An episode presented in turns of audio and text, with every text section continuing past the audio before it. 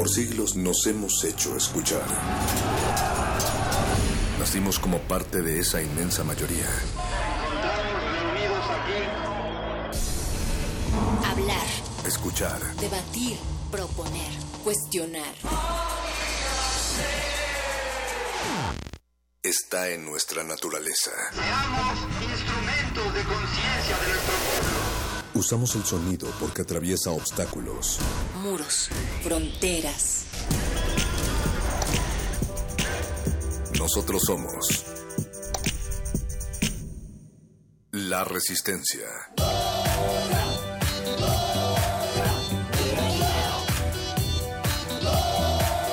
Resistencia modulada.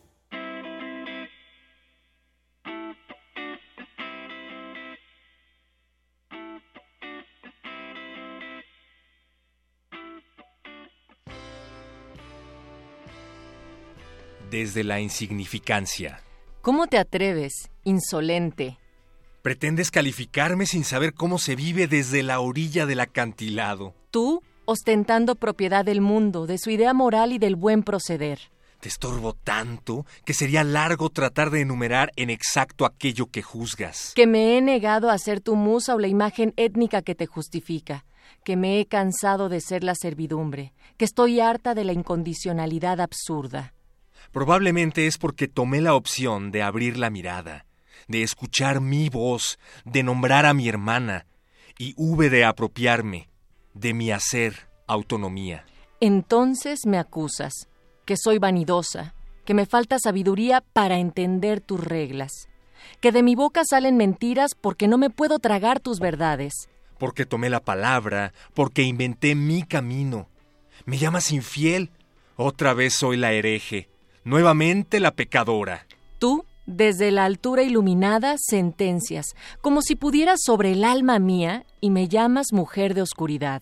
Desde tus altares, ante tus tribunas, empuñando tu cetro, has ordenado desfigurar la imagen de mi rostro.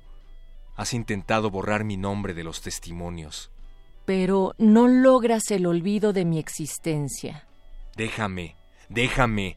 Elijo ser la paria, la infecciosa, la insuficiente. Me quedo aquí, vanidosa, instintiva, con mi inteligencia poca y con mi verdad sombría. Me quedo aquí, sentada en mi soberbia, ya que una cosa entiendo, una sola. Es cierto. Si ando tan errada, si tengo el camino tan perdido, ¿por qué insistir en negar lo que no cuenta? Porque tú, desde el poder, te ocupas de contenerme, de acosarme, de acorralarme. ¿Por qué? Si soy apenas nada. ¿Por qué entonces mis preguntas abren grietas? ¿Por qué si cuestiono yo, tú y tus jerarquías remojan cimientos? ¿Por qué si abro yo la boca, tú tiemblas? Patricia Karina Vergara Sánchez. Resistencia modulada.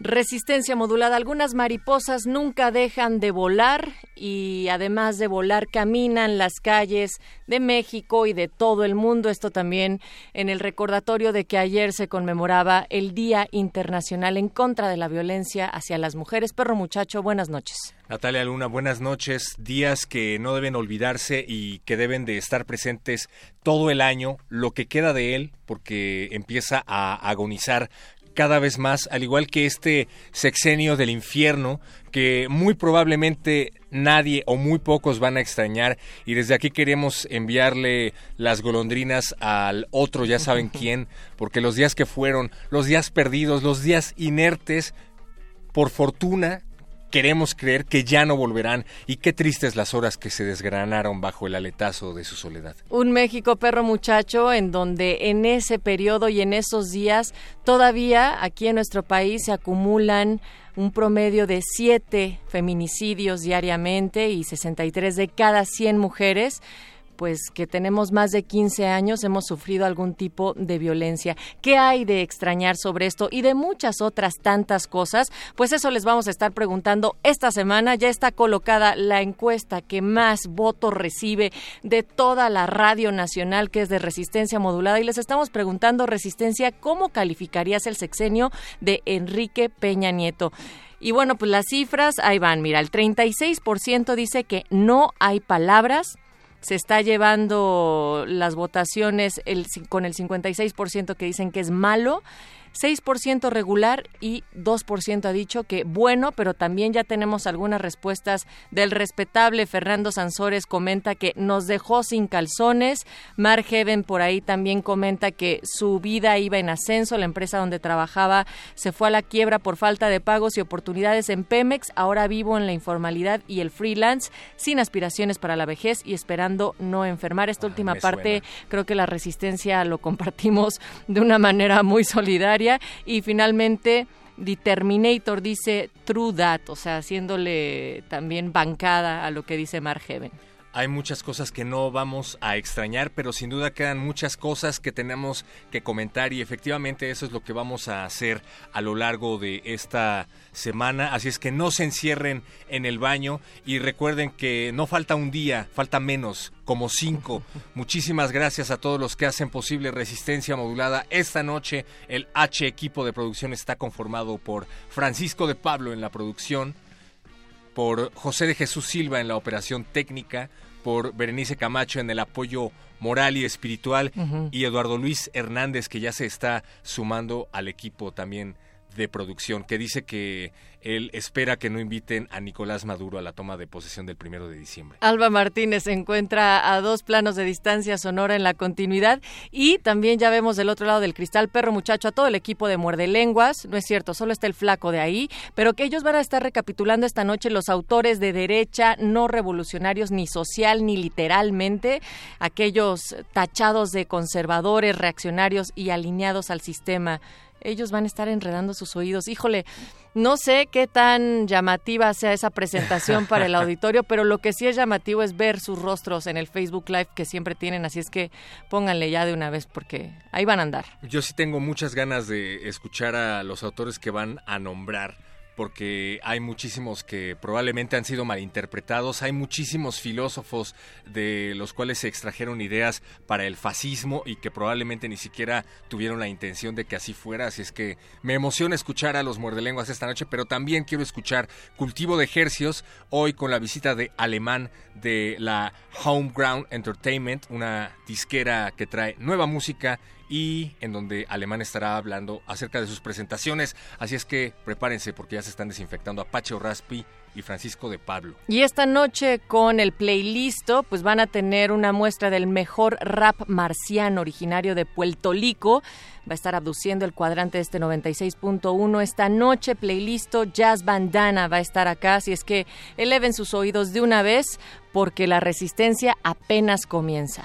Esto apenas comienza, pero hay cosas que, como ya lo dijimos, están terminando. Adiós para siempre, mis dulzuras todas. Adiós, alegrías llenas de bondad. Ya queremos que se terminen algunas cosas, cosas muertas, cosas marchitas, cosas celestes que esperamos que no vuelvan más, como el sexenio de Enrique Peña Nieto. Lo que queremos que vuelva es la música, la fiesta, porque si no, no es nuestra resistencia. Así es que nos vamos con música, arrancamos así y les dejamos con los muerdelenguas.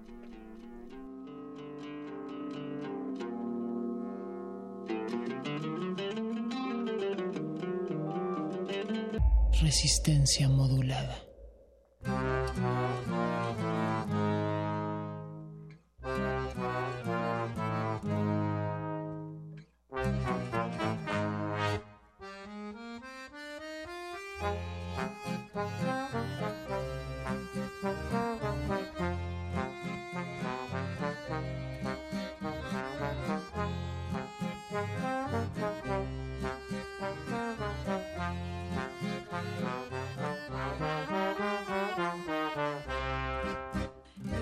quietud de una vereda, el fuego y una vela en soledad de las rutas de la vida, no ando en busca de la primer salida, primer salida o una salida.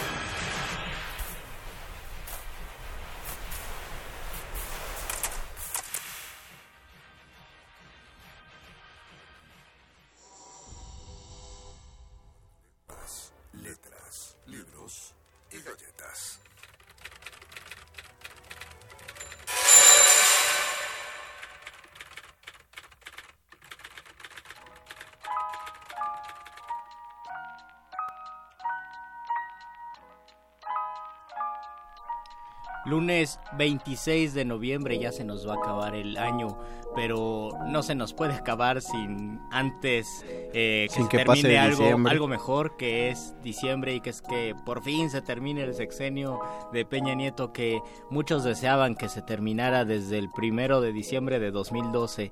Así que todo tiene su tiempo y afortunadamente este tiempo ya se está terminando y está comenzando el tiempo del muerde lenguas de este noviembre. De, de estos últimos muerdelenguas de noviembre. Estos últimos muerdelenguas de noviembre, Luisito, solo nos quedan dos. Solo nos quedan dos. No, la otra semana es verdad. Solo nos quedan dos y esta es la voz y la poca enumeración y las pocas cuentas que sé hacer al aire de Luis Flores del Mal. Aquí la voz del mago Conde que está consciente de su tiempo, solamente porque está- uno está contando los días en los que la banda presidencial cambie. A ver qué es lo que va a ocurrir. La banda presidencial como ustedes lo quieran entender. Como ustedes lo quieren. la banda... Me la gusta banda, mucho eso, ¿no? Pasa, pasa la banda presidencial. Pasa la banda presidencial a ver quién... Y, adem- entra. y además la van a cambiar de color porque No, no de color, no, de, Van a de cambiar orden, el Luisito, orden de de los orden. colores, sí. No, no, este, no van a cambiar el orden que- de los colores, no voy a decir cosas que no son. Porque ahorita ya alguien ya va a llamar y... Ah, ¿cómo que van a cambiar ¿Cómo los colores de la ajá, no, bandera? no queremos, no queremos alertar. De hecho, el orden de los colores ya había sido cambiado. Si ustedes revisan por lo menos la de Salinas, de Cedillo, de Fox y de Calderón en, en- a principios de su sexenio, los colores era verde arriba, blanco y rojo abajo. Y eh, Peña Nieto la cambió, no sabemos por qué. Tal vez ahí su diseñador dijo, pues hay que ser revolucionarios. Es y que cambiarla". ahí lo que dijeron es que más bien todos se la ponían al revés. Todo, ajá, todos Y se él, y, y él se ponía eh, en el orden en el que debía ser. Fue la, la explicación que dio eh, que dio gobernación. Pues, y, y de hecho fueron, fueron consistentes en eso porque una vez que lo dijeron, lo continuaron haciendo durante seis años. Así que Sí, el yo me discurso se imagino volvió que es oficial. eso porque ni modo de decir, no, pues sí, la regamos y, y tenemos que cambiarlo. Ya si la habían regado una vez, tenían que defender ese error. Yo no que sé. de eso se trata. No sé si eso significa ser reaccionario, pero si eso es ser reaccionario o, o no, vamos a hablar de ese tema en este Muerde Lenguas, que es de letras, taquitos, libros y reaccionarios. Ustedes pueden comentarnos porque ya empezó nuestra transmisión en Facebook Live. en- Métanse por favor al Facebook Live para que vean la cara del Mago Conde. que estoy, estoy escondido atrás de un micrófono, pero pueden ver cómo estoy escondido atrás del micrófono. Aquí me voy a quedar. No te preocupes, Luisito. ¿Estás escondido? ¿Por qué estás escondido? Porque quiero, quiero copiarle su misticismo al doctor Arqueles. Nadie, nadie conoce la cara del doctor Arqueles porque es eh, cuando se presenta, se presenta tonante y entonces puede destruir las cámaras de los celulares o computadoras por las que nos ven. Es decir, has ascendido a otro grado de iluminación, No, cosa que me alegra mucho. Solo lo intento. Ah, bueno, hay que intentar iluminarnos o no iluminarnos porque creo que de eso se trata, ser reaccionario y sobre todo tenemos que plantearnos desde este momento cuáles son las digamos las aristas que existen al momento de pensar este escritor es reaccionario y le depositamos una serie de prejuicios eh, que al momento de leer tal vez nos vamos a perder algo interesante simplemente porque su su manera de pensar no es como la de nosotros o el contexto en que vivió pues nos parece un poco extraño. ¿Ustedes qué piensan de esto? ¿Tienen prejuicios con ciertos escritores o han leído un escritor y luego se han dado cuenta que su vida era algo con lo que ustedes no comulgan y por lo tanto ya lo juzgan de otra manera? Pero sería bueno que se definiera, eh, o al menos en los estándares de este programa, a qué nos referimos con reaccionario, ¿no? Porque yo, contrario al, al prólogo que das, yo creo que más bien eh, ser reaccionario se considera una virtud más allá de, de un, de un vicio, en general, creo. Yo Entonces, pienso lo contrario, que se Ajá. considera un vicio m- eh, en lugar de una virtud, pero que en algunos contextos ser reaccionario eh, podría ser una virtud, sobre todo si pensamos como en, en- en un sentido pienso eh, estético de la literatura donde ser reaccionario te permite eh, ser parte lo voy a lo voy, voy a poner así un ejemplo Tú dilo, muy- tú dilo.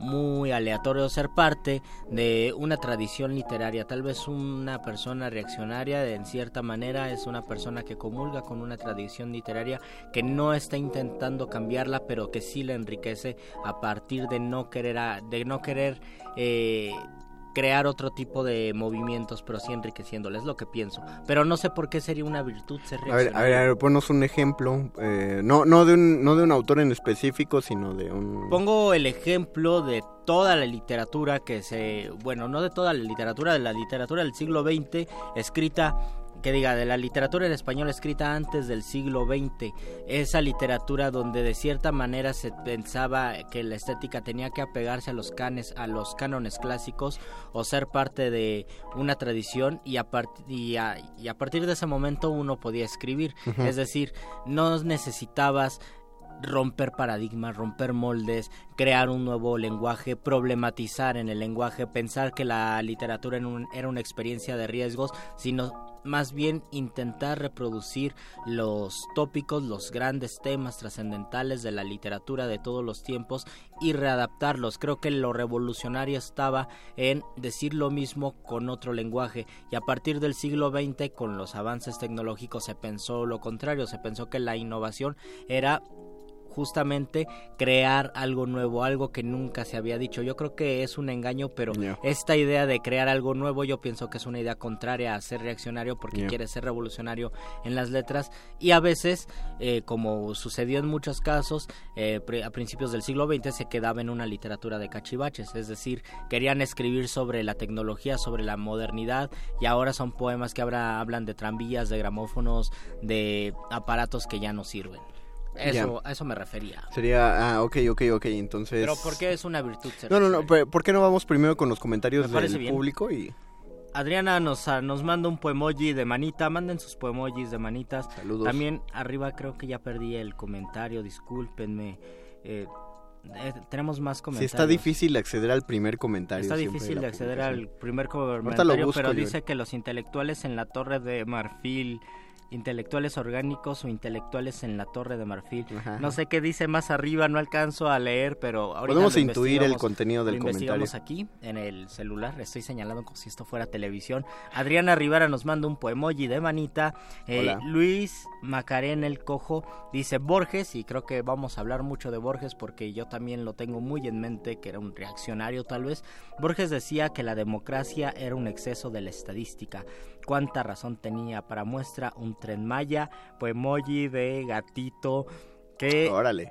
Qué fuerte mencionar a Borges en un tema de coyuntura que eh, está en boca de todos los mexicanos o de muchas personas y que es el caso del tren Maya. Pensándolo como Borges, ¿qué pensaría Borges del tren Maya? Sobre todo porque Borges sí visitó la zona Maya. Yo creo que diría, pues habrá que verlo. Habrá que verlo. Qué, qué fuertes declaraciones, Conde. Eh, Año, Añorbe Zapata dice, es una dis- discusión apasionante, porque pareciera que el escritor debe ser congruente. Hablemos de don Mario Vargas Llosa, por supuesto.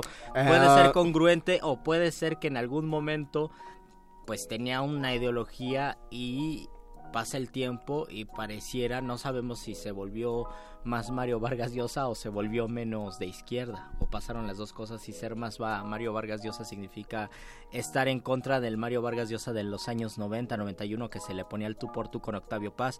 Osvaldo Takizawa nos dice, saludos Rox, salud Rox. Salud, Está Rox. muy chido el programa. Muchas gracias por sintonizarnos. Hombre, qué buena onda y apenas llevamos 25 minutos. ¿Alguien compartió el 15. video? ¿Por qué tenemos No, déjalos, ¿Por qué déjalos. tenemos que- tanto éxito en este que muerde llegue la lenguas? Me siento, me siento también. Eh, Daniel nos manda también su poemoji de manita para arriba. Y Mel Tlacuadl dice: Saludos, chavos, saludos a ti. Mel, estamos hablando de reaccionarios y yo tengo la duda: ¿por qué es una virtud ser reaccionario? Te lo diré cuando regresemos de esta breve pausa muerde lenguosa, Luisito. Oh, qué Ahorita. ¿por qué las virtudes? Están escuchando muerde lenguas, letras, libros, taquitos. Y reaccionarios.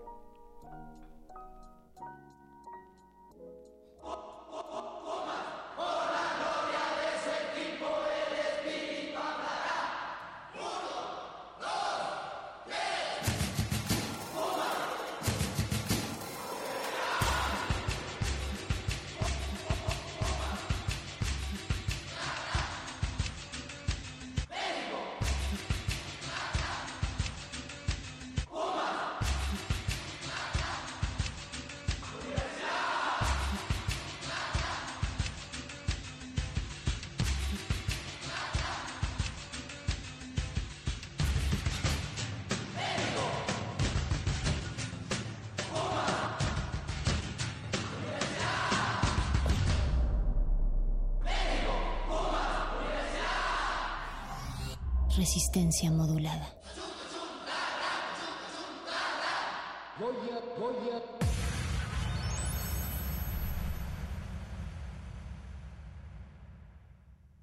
Muerde, muerde, muerde. Muerde lenguas.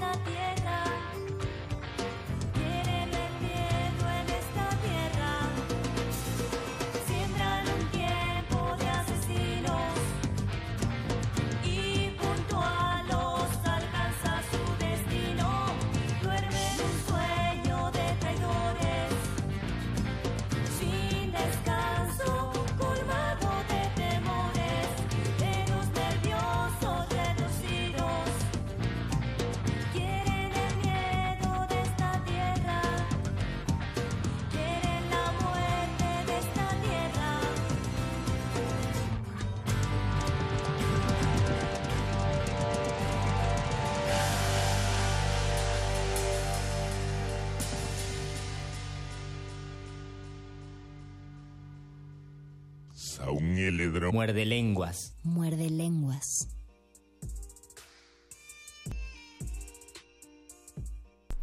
Escuchamos los sueños de Santa Sabina y regresamos a este muerde lenguas de letras, libros, taquitos. Y reaccionarios, y Reaccionarios. ya llegaron otro chorro ya- de comentarios. y ya reaccionaron muchas personas A ver, aquí. ¿qué qué reacciona No- la gente? Bueno, nos manda saludos Hipólito, Hola, saludos Hipólito. Hipólito. Eh, Carlos Valencia Vivanco dice, yo leí La ciudad y los perros, estábamos hablando previamente eh, de, de Mario Vargas Llosa y de cómo se volvió derechairo. Porque siempre que se habla de derecha y Ajá. literatura tiene que salir Don Vargas Llosa. O cuando se habla de golpes entre escritores también sale Mario Vargas Llosa. ¿Cómo no? Y me gustó. Después me enteré de su posición política y tan tan no leí nada. Y tan tan no leí nada más de él. Eh, Mm. Yo tengo una... Algo, un- una anécdota que me contó un maestro que yo estimo muchísimo, un gran maestro de la facultad, Romeo Tello, dice que en su generación por lo regular no leían mucho a Borges justamente porque Borges estaba vivo, Borges hacía comentarios eh, que consideramos reaccionarios y esto eh, aunado con la tradición del, del boom latinoamericano que todos eran eh, abiertamente em. Simpatizantes de la izquierda o, o izquierdistas rojos, pues, chairos como se les dice ahora, no estaba, no se veía bien que Borges, no lo dije a propósito, no estaba bien que Borges eh, fuera de derecha. Entonces muchas personas lo dejaron de leer por un tiempo después de que acabó un poco el furor de la literatura con causa de la que ya hemos hablado, retomaron a Borges y se dieron cuenta que es un autor prodigioso y yo creo que ahora mm, difícilmente va a ser un autor que, que va a pasar como por la vara de de qué reaccionario no lo vamos a leer. A lo mejor en algún momento va a pasar por la vara de lo políticamente correcto porque dicen que en su personalidad era terrible, era un tipo misógino eh, y no sé en cuáles declaraciones o en cuáles entrevistas sí ah, expresaba su misoginia, pero puede ser que por allí sí sea eh, un autor que a lo mejor eh, pues se haga a un lado en algún momento pero yo creo que todavía falta para que eso le pase a Borges. Ojalá, ojalá que no le pase porque es un gran escritor. Uso Borboa nos dice, fuera del aire, el ambiente en cabina se vuelve picaresco. Es que les estaba Es que hablando Luisito de memes. se pone a decir cada cosa. aquí Nayeli. Linda, saludos. Hola, la primera Nayeli. vez que los escucho y muy buenos saludos. Ah, qué buena onda, gracias. Isela, desde Ciudad Universitaria los escucho. Mándenme saludos a veterinaria. Saludos a veterinaria. Saludos a la Facultad de Veterinaria. Pon a los animalitos a que nos escuchen, por No, favor. Luisito, no. ¿No? ¿Por No, sí, sí, sí, o sea, pero... Eh, tenemos aquí un perro en cabina. Sumacatara nos dice saludos. Suma. Amad Jocelyn Hola. dice jajajaja. Eh. Vargas Llosa arruinó a Mario Vargas Llosa, nos dice Sara Ibarra. Gerardo Olvera nos dice Mario Vargas Llosa escribe mejor de lo que piensa. Qué curiosa, qué curiosa aseveración, Gerardo. Saludos, muerde lenguas. ¿De lo que piensa o de lo que piensa? Ajá, de lo que piensa. O sea, piensa una cosa Sí, sí, y sí. escribe otra. Y Rodríguez, Rick Rodríguez nos dice, la semana pasada tronó mi única televisión, los encontré sintonizando la radio y sin duda aquí seguiré. Gracias, televisión que tronó. Hemos tenido muchos comentarios y eso me da mucho gusto. Qué, qué buena onda. Ahora, eh, yo pensé, yo, yo iba Ajá. no a defender, sino a decir, era una virtud lo reaccionario, pero hablando específicamente solo de los temas de, de, de reglas dentro de la literatura, Ah, muy no, bien, no políticamente. Sin embargo, ahora quiero remontar otro tema que yo no entiendo, o sea, entiendo, eh, no, no puedo entender este comentario. Yo, yo, yo, yo, yo. eh, que nos escribieron aquí en, en Facebook Live acerca de dejar de leer a un autor por la orientación política. Eh, yo creo que eh, yo creo que uno se evita problemas con uno mismo y con, con su experiencia literaria cuando separa eso, porque, y solo lo pongo en una cuestión de actualidad, nuestro próximo director del Fondo de Cultura Económica está recientemente defendiendo la cuestión de la militarización. O sea, tiene unos argumentos diciendo que, la, mi- de, que la- lo de la Guardia Nacional va a Mm. traer grandes beneficios. Y es un escritor que por mucho tiempo ha brillado por su pensamiento de izquierda. Entonces, estas declaraciones, ¿dónde dejan a nuestro querido futuro director del Fondo de Cultura Económica? ¿A favor de una, de una derecha que se cree izquierda? ¿O a favor de una izquierda que nosotros no entendemos? Eh, habría que dejar de leer las novelas por esta defensa. ¿Y dónde quedan los lectores? ¿Dónde quedan los lectores en este en, en esta amplitud? Es decir, si lo vemos desde el punto de vista político, me y, ta- refiero. y también desde el punto de vista del campo cultural mexicano, es un tema bastante escabroso. Del- pero, pero, Ajá. perdón, nada más para aclarar, Sí, cuando sí, uno sí. habla del campo cultural, sigue hablando de política. Siga, O sea, sigo hablando, sigo hablando de política, por supuesto. Existen escritores que eh, que denostan otros escritores o gente de la literatura que denosta a, a otra gente de la literatura. Por poner un ejemplo, y siempre lo hemos dicho, Mario Benedetti siempre va a ser tildado como el cursi, el arjona. O, o- o si, quiere- o si quieren, poesía. podemos decir que siempre yo le he dicho así, si quieren buscar un... Si quieren un- buscar nombres, Un pero chivo si no- expiatorio, si quieren ponerle nombre, yo le digo. pero pero así es Eh, ahora bueno cuando salió la noticia de que eh, Paco Ignacio Taibo II iba a ser el director del Fondo de Cultura Económica Yes. algunos desaprobaron que fuera el director porque no les gustaba cómo escribía o porque era un escritor eh, popular o un escritor de masas o un escritor de pseudo literatura pensando erróneamente que la novela policíaca es pseudo literatura entonces por lo tanto no merece un puesto eh, Gubernamental. un, un puesto gubernamental. Creo que ocurre lo mismo porque entran otros juicios y otros prejuicios para tildar a alguien en, un- en su desempeño como funcionario o en su desempeño como escritor. Y creo que eso es lo peligroso. Es, es peligroso justamente porque no nos está, o sea, nos estamos metiendo en otro campo, el, el que ya habíamos mencionado en, y hemos mencionado en Incontables Muerdelenguas, el campo del autor en contra del campo de la obra del autor. A mí Vargas Llosa me sigue pareciendo un gran autor y un autor que me va a encantar leer. Pero si lo veo, si, si lo veo como persona, bueno, yo lo más que pienso es que ya está viejito y, y sí, sí es un señor que debe sentarse ya, pero es lo más que veo como persona. No, no creo que me impulsaría a decir no, no compro el libro. Es que me parece que es como decir que uno no puede escuchar eh, El Anillo de los Nibelungos o ninguna obra de Richard Wagner porque era uno de los autores favoritos del, bueno, los compositores favoritos del Tercer Reich, ¿no? Que bueno, punto y aparte, eso no le quita que siga siendo medio aburridón. Richard Wagner, pero es de que era un genio, era un Y yo, genio. yo estaba pensando en un caso más extremo, que es el de Salvador Díaz Mirón, que era jarocho con odio jarocho. Eh, dicen que mató a una persona en el puerto de Veracruz. Iba con pistola, siempre sacó la pistola y mató a una persona. Estuvo en la cárcel. Era muy buscapleitos, muy mala copa. Otros, di- o bueno, otra anécdota que se cuenta es que lo vieron en un bar. Un tipo lo vio, dijo, este será el poeta. Y él le dijo, ¿qué me ves? Y casi lo golpeó. Dice, no, no, espérese, yo lo estoy viendo porque creo que usted es el poeta.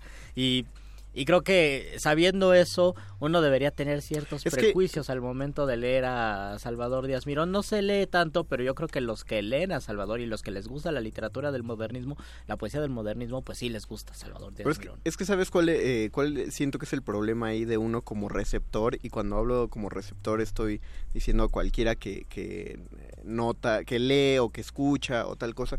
Eh, es un es un caso como lo que ocurrió en Radio Nama aquí hace un par de años, ¿no? Que lo que eh, alguien dice una cosa que está tremendamente mal, que no la voy a, no voy a defender, espero, espero que todos recuerden de qué caso estoy hablando, o sea, lo que se dijo sí está mal, pero ahí hay un argumento que está separado de la realidad, el argumento que se decía es cómo alguien de la UNAM puede pensar así, y aunque el pensamiento esté mal, aunque lo que se dijo no sea correcto, es también incorrecto el pensar que una persona parte de la universidad no puede tener un pensamiento incorrecto. Ni Por siquiera voy a decir, ni siquiera voy a decir libertad de expresión porque eso eso no fue libertad de expresión tal cual, sino pero no puede no puede equivocarse pues. De modo que cuando vemos figuras literarias y pensamos en escritores, pensamos que son eh, que son romantizamos la figura del escritor Es entonces decir, decimos ajá. son muy conscientes socialmente eh, aman a los perritos eh, son son personas atrapadas son en su poetas, dolor. son son muy em- sensibles. exactamente seguramente platicar con ellos debía ser de lo más de lo más bonito porque todo el tiempo poesía ta ta ta entonces es, es romantizar y es dejar de ver la realidad eso me siempre me recuerda mucho a una anécdota de Juan José Arreola uno de mis autores favoritos, que alguien lo conoce en la facultad, se lo presenta uno de sus alumnos a su amigo, y dice, mira, es Juan José Arreola. Y este y el otro hablándole a Arreola de esto y de aquello y del bestiario y tal cosa, y Arreola nada más asentía y nada más asentía, y eso le dijo, bueno, pues ya, ya nos tenemos que ir, dice este. Y se lleva a su alumno y nada más caminaron unos pasos y se metieron a la facultad. Y le dice al alumno, oiga, prof, pero todavía falta media hora para, para la clase. Y le dice a Arreola, sí, pero es que ese cabrón no me dejaba comerme mi tamal. Oh, porque Arreola estaba desayunando cuando se lo increpó. Porque los escritores también desayunan. Porque los escritores, y por suerte tenía, don Juan José Arreola tenía para desayunar, o sea, tenía dinero para pagarse su torta de tamal, y, pero fue increpado por una figura que, que en lugar de verlo como un humano que tenía que desayunar, pensaba además que era alguien con quien se podía discutir de literatura todo el tiempo. Cuando, eh, Cuando no es así. cuando quien, por ejemplo, que nos escuchan de veterinaria, digan, es muy bonito, yo eh, me encanta que les apasione su carrera, pero podrían hablar las 24 horas del día sobre veterinaria. Eso, y ese y ese es el tema de los escritores, que por supuesto se romantiza la idea Y- del y- escritor y de repente ocurre este choque con, con la realidad, vemos que no es así y pues sí podemos tildarlo de reaccionario, Y- podemos tildarlo de una persona de muy malos modales. Y regresando a esto de, claro, de- regresando a esto de que nos escucha alguien de veterinaria, es como siempre plantean, ¿no? Que hay gente que rescata animales de la calle, los llevan a la veterinaria, pero les piden que como lo rescataron y como es un perrito de la calle, pues le den servicio gratuito, ¿no? Y muchos veterinarios o más bien todos deben decir, oye, no, pues esto, esto se paga. Y hay gente que sube videos a, a las redes sociales diciendo, ajá, este veterinario es muy cruel y es horrendo porque pues él, él estudió para salvar la vida de estos perritos y vean, le traigo un perrito y no lo quiere salvar solo porque no le pagamos. Parece, parece que está alejado mi comentario de lo que estamos hablando de política. No, pero literatos. también es la idea del romantizar una profesión. Exactamente, hay, hay más. Hay más comentarios, y los voy a leer todos. La semana pasada tronó el cable de la TV, ah, ya lo leí y, y qué gusto que haya No, que- tronado. que agra- que agradecemos que Con Borges no me pasó, así leí el Aleph y me encantó y seguí leyendo su poesía. Y creo que no va a pasar eh, eh, con Borges actualmente, eso pasaba hace unos 30, 40 años. Hola Luis y Mario, nos dice Ana Escalante, saludos. Hola, Ana Escalante. Aprovecho el rojo del semáforo para escribirles. Qué buena onda. Qué buena onda y con cuidado al manejar. Fernando Arias nos dice, ya estamos escuchando. Saludos, saludos a ti, Fernando. Eh, Fernando, perdón, hablé Fernando, como saludos. Apu. Eh, considero que también es peligroso olvidar que la diversidad permite que lo nuevo refrescante suceda y no solo en el arte. Eso es verdad, la diversidad y el atrevimiento, a veces muchos también lo enfocan con los movimientos sociales, permite que un nuevo arte suceda y bueno, como lo hemos visto también en el siglo XX, a veces las catástrofes, o bueno, no las catástrofes, las tragedias, permiten que haya un cambio de sensibilidad y eso se refleja en el arte. Marta Sí. Elena nos dice, yo creo que la ideología no debe quitarnos la libertad del saber. A mí me gustaban algunas novelas de Vargas Llosa, así como algunos poemas y novelas de Benedetti. A mí me gusta mucho un poema de Benedetti. Apenas lo estaba recordando que se llama La Vuelta de Mambrú y es un poema donde Mambrú que se fue a la guerra regresa Ah, y regresa convertido en un ser espiritual completamente hippie, eh, en- e iluminado y todos los periodistas le azotan los micrófonos para decirle que cuántas cuántas personas mató, cómo se ocultaba en las trincheras y Mambrú dice yo no sé de qué me están hablando. Oye, y yo mira, vengo muy relajado. y va muy adecuado a lo tranquilo". que estamos hablando, justamente. Ajá, y va, va muy adecuado porque pues un, un evento tan desafortunado pues lo vuelve una persona completamente hippie. A mí se me hace un gran un, un gran poema. Y hay otro, hay un poeta que yo respeto mucho, que no le gusta para nada a Benedetti. Yo le dije una frase de Benedetti, le dije, hay un escritor que dice, lo más terrible no es el pecado original, sino las fotocopias. A él le dio mucha risa y luego le dije, es de Mario Benedetti. Y tuvo que desreírse casi porque no podía permitirse. Pero ¿por qué no? Es es dentro de lo O sea, me dijo, ¿no? está muy bueno. Y le dije, es Mario Benedetti. Es Mario Benedetti. Y me dijo, ah, ya no está tan bueno. Pero ves, Teoría de la recepción. Es exactamente lo mismo de lo que decíamos, ¿no? ¿Por qué podía estar menos bueno si no nos gusta Benedetti? Por supuesto. Cuando La Perla fue buenísimo. Isela González dice, exacto, la materia de estudio no es la esencia intrínseca del ser. Y hay muchísimos, eh, y hay muchísimos ejemplos Es- donde se corrobora. Sí, eso es, por ejemplo, Paquito de Pablo, que tiene un programa bien feo en la radio, pero él es una gran persona. O sea, ven cómo no debemos juntar a, a- a las personas con el trabajo. que Siempre se está realizan. riendo, contento. Sí, o sea, ustedes onda. conozcan a Paquito de Pablo. Lamentablemente Fue solo pueden, que- solo pueden conocer que por su programa. Exactamente, Y, pero... y- ajá, y además, ¿cuántos escritores que fueron eh, absorbidos por el sistema, por decirlo de algún modo, tuvieron que hacerlo también como un medio de supervivencia? Eh, lo vemos en algunos casos con escritores del siglo XVI y del XVII, donde pues tenías que ser forzosamente reaccionario, ni modo de Ah, bueno, pues la sí. madre al rey, porque no había otra manera de sobrevivir. Y lo vemos en el siglo XX o en el siglo XXI, donde puedes ser muy crítico del sistema, pero, pero también necesitas vivir y es muy válido pedir una beca del Sistema Nacional de Creadores, por ejemplo, eh, aunque sabes que detrás puede haber una historia negra, pero pues la necesitas porque quieres seguir creando y quieres vivir de eso. Más bien todo, eh, o sea, profundizando en tu comentario, más bien estamos del lado contrario, ¿no? Un, un autor del siglo XVII tenía que estar del lado del poder porque pues lo mataban, ahí Sí. sí tal cual, eh, la Inquisición o el rey o quien sea. Pero en la actualidad estamos viendo el otro lado donde justamente el linchamiento es más, es más social y entonces alguien que esté de acuerdo con alguna política que podemos llamar, bueno, que tal cual es de derecha, eh, no, no, no cuadra, no empata con lo que los lectores piensan que debe ser un escritor. Eh, y, cuando, y cuando se habla de libre pensamiento, repito, no es, que, no es que la libertad de expresión justifique pensamientos que pueden estar errados. O pensamientos que pueden crear violencia. ¿no? Exactamente, pero digamos, por ejemplo, eh, eh, ya dijimos lo que menciona el futuro director del Fondo de Cultura Económica, o que cualquiera de nuestros premios nacionales dijera que, que está, o sea, por decir una cosa, no estoy planteando nada, pero que por decir una cosa dijera que está a favor del tren Maya, ¿no? Eh, y lo pone en su Facebook tranquilamente y entonces uno lo critica, ¿cómo siendo un premio nacional piensas de ese modo? Eh, no implica que no se vaya a equivocar. Sí. Pero está, pues, estamos mezclados, Es, pues. es y, ajá. eh, no, sí, sí. Sí, continúa. es justo por la por la idea de querer que las personas sean como nosotros pensamos y esto se ve muchísimo en los escritores. Si los escritores no actúan de cierta manera, no nos gusta y además nos causa cierto conflicto cuando vemos que pudo- pudieron ser unas personas terribles, pudieron ser unas personas viscerales, eh, pudieron tener pues muy mala leche pero de todos modos pudieron ser unos grandes genios de la literatura. La pregunta es, y yo creo que nosotros no tenemos que decir absolutamente no o absolutamente sí, la pregunta es, ¿tenemos que castigar no leyendo a esos escritores o al... Y si es sí, a lo mejor es porque si los castigamos no leyendo nos damos la oportunidad de leer a, a otros escritores que han para que han estado en la periferia, que han estado marginados. Yo no lo sé, yo no tengo y yo creo que nadie debe tener una última palabra al respecto. Pienso que pues debemos permitirnos por, por lo menos tener curiosidad con los escritores antes de buscar sus biografías y saber qué tan malos fueron en sus vidas. Estoy de acuerdo, Luisito. Antes de entrar a la conclusión de este programa, el doctor Arqueles nos regala otra rolita para sonar al aire. Vamos a escuchar una rolita y regresamos a este muerde lenguas de letras, taquitos y reaccionarios. Muerde lenguas. Muerde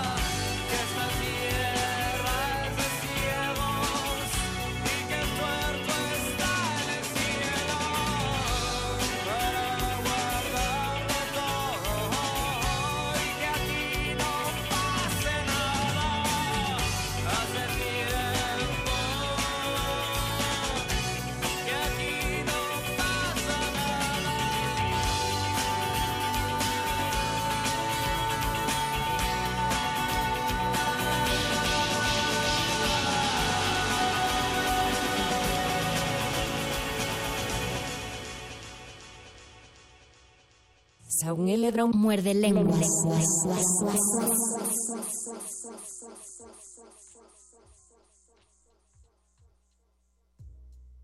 Ya estamos en la recta final de este muerde lenguas de Derechairos y reaccionarios, nos dice Fernando Sansores Arias, la inteligencia debe de venir de nosotros, separar el personaje de su obra, dejemos que sean. Me gusta mucho esa conclusión, hay que separar el personaje de su obra, sobre todo porque a veces nos vamos a extremos y pensamos, es que los personajes son el reflejo del autor, entonces si un No, eso sí personaje está muy mal. es asesino, el autor es asesino, si un personaje es machista, el autor es machista, puede que sí, puede que no, pero hay algunos casos que debemos tomar con pincitas y reflexionar eh, mucho al respecto. Ese siempre lo he considerado un error de, de, de principiante dentro de la literatura, porque todos, todos en algún momento pensamos que un libro escrito en primera persona, o sea, nuestros primeros libros que leíamos cuando el personaje decía yo, pensábamos que era el autor.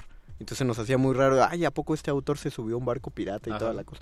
Porque no estábamos acostumbrados al lenguaje. O sea, lo paso si son los primeros 10 libros que hemos leído en la vida. Pero si después de eso ya nos seguimos separando al autor del personaje. ahí Y en sí ya- algunos casos hay tintes del personaje, no es completamente el No, personaje. pues no, porque está pasando por la cabeza. Yo de pienso alguien. en un, un autor que menciono muchísimo aquí, que es Rubén Fonseca. Fonseca. Eh, este autor tiene un cuento espectacular, maravilloso, que se llama Pierrot de la, de la Caverna. El cuento habla de una relación pedófila de un señor de unos 45 años con una niña de 12 años. Tiene relaciones sexuales con la niña, mantiene relaciones sexuales, embaraza a la niña y va a que aborte a la niña. Y es el testimonio de cómo se enamora de ella, por qué le gusta y por qué lo hace.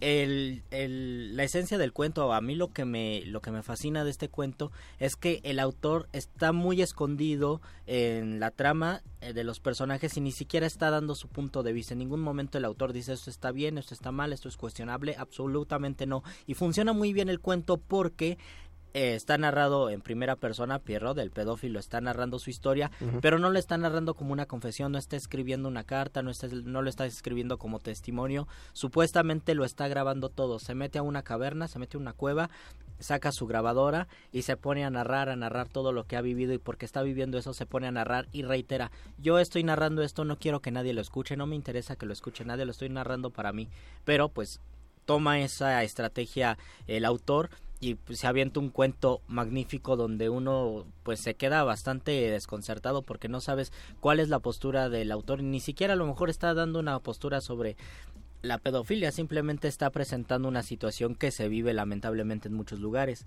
Lisette nos dice, creo que ponerse dogmático Perdón, tengo que bajarle aquí al comentario. Ay, Soy testigo de que no está bajando por Ajá, más que ay, Luisito le da clic. Ya ¿eh? le bajé más. Creo que ponerse haciendo bien. dogmático en X aspectos solo coarta la libertad y perjudica el desarrollo pleno y disfrute de la vida. Me parece bien y hay que disfrutar la vida. Y otros comentarios, es que no sé por qué no, No, no no baja. baja. Norma Aguilar dice, hace tiempo me dijeron, hace tiempo me dijeron, ¿qué te dijeron? Saludos, muerde lengua, saludos. Y Dulce María Tobar eso- dice, eso es mantener el "Saludos, suspenso". muchachos". Saludos. Yo dejo una reflexión para que nos adentremos a ello el próximo miércoles. Ahorita pues ya se nos está acabando el tiempo. Le decía a Luisito fuera del aire, eh, pensando, por ejemplo, una ideología política no tiene que ser expresamente si estás a favor o en contra del presidente o de gobernación, sino hay, hay política en muchos otros lados. Y últimamente me ha salido la duda y le pregunto a las feministas que nos estén escuchando, por ejemplo, cuando salen todos estos casos de que se enteran que un autor era violento, de que un autor eh, decía o expresaba su machismo en sus poemas y, y que incluso están en esa línea que probablemente ya no sea una línea desdibujada entre, entre ser machista o ser violento, ser posesivo, ser romántico y lo romántico planteado como tóxico, que lo plantean. ¿Qué hacen o, o- o ustedes cómo lo...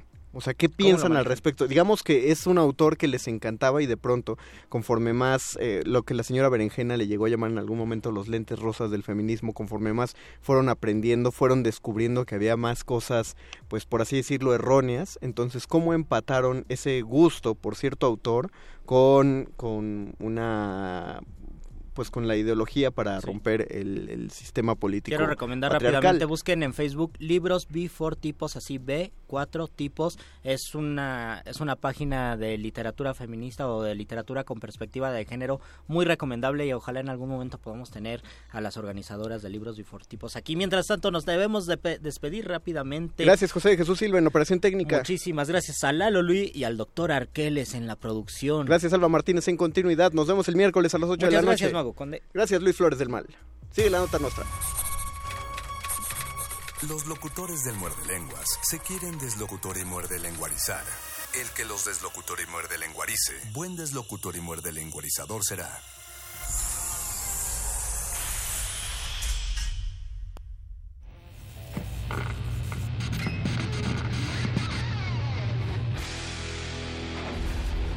Por cortesía de Cuando el rock dominaba el mundo, un minuto de... Eric Clapton, Cocaine, 1980.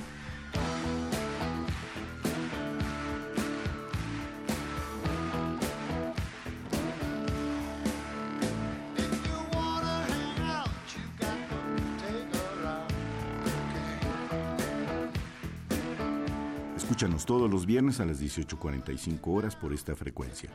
96.1. Radio UNAM, Experiencia Sonora.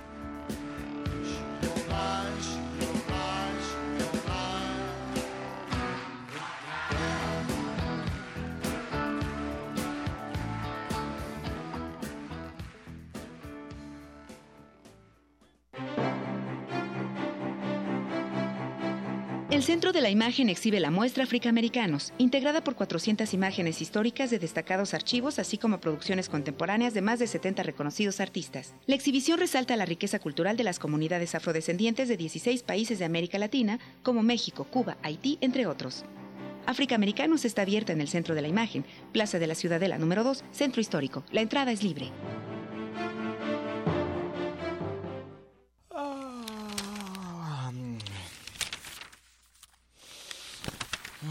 ¿Cansado de leer las mismas noticias una y otra vez? En Prisma RU relatamos al mundo desde una óptica universitaria. Escúchanos de lunes a viernes de la 1 a las 3 de la tarde por el 96.1 de frecuencia modulada. Radio UNAM, Experiencia Sonora. Somos Tu acervo, tu memoria, tu identidad, tu patrimonio, tu cultura. tu cine. Somos la Filmoteca UNAM. Para cinéfilos y público en general, preservamos y difundimos los materiales fílmicos de la memoria histórica del país. Tenemos laboratorios, banco de imagen, centro de documentación. Sala de exposiciones, tienda, librería y salas de cine. Visítanos en el Centro Cultural Universitario, el Cinematógrafo del Chopo y Casa del Lago. O accede desde tu computadora a nuestro cine en línea y museo virtual. Estamos en Facebook, Twitter e Instagram. Filmoteca UNAM. Reconocimiento UNESCO Memoria del Mundo 2017. Lo que sea que esté haciendo para traerle este corte informativo. La, la nota nostra. El último lugar para informarte.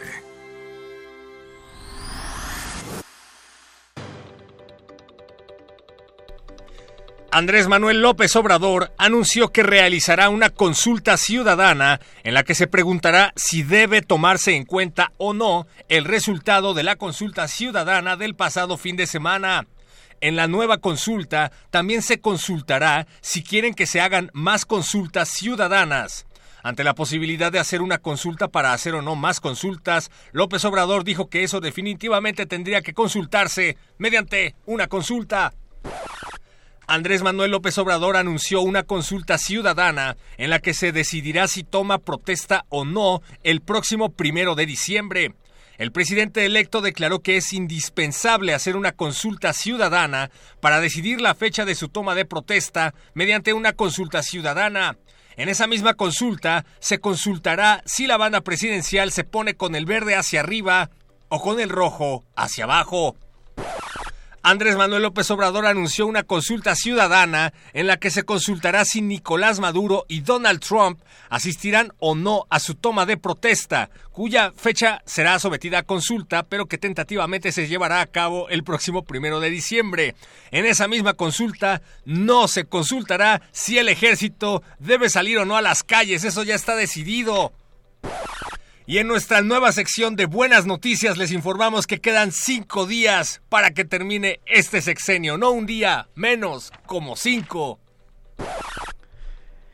En un mar de corrupción, este sexenio se acaba y en la memoria se graba que hubo daño en la nación. Entre tranzas, ambición de mucha gente cretina, el país se fue a la ruina en un tiempo lamentable, donde lo más rescatable es que por fin se termina.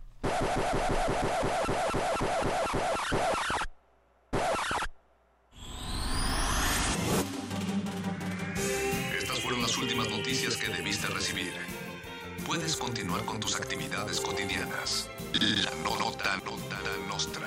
La nota nostra. Hola, soy Carlos Arevalo. Yo soy Gabriel Villa. Les habla Bardo Martínez y somos Chicano Batman, aquí representando desde Los Ángeles.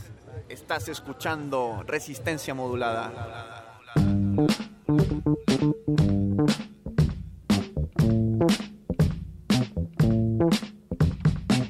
Nobody likes you, nobody cares. Nobody wants you, nobody cares. To extend a greeting, a connecting lands. Life is just a jaded game to them. They will give it a chance.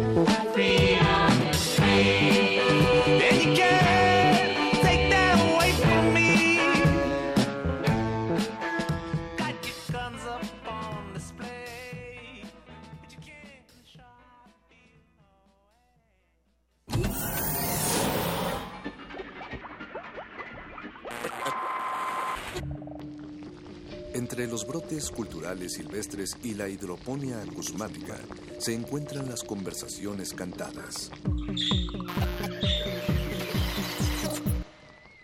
Estudiamos el milagro de la música libre en el aire. Cultivo de hercios. Frescura en la flora musical.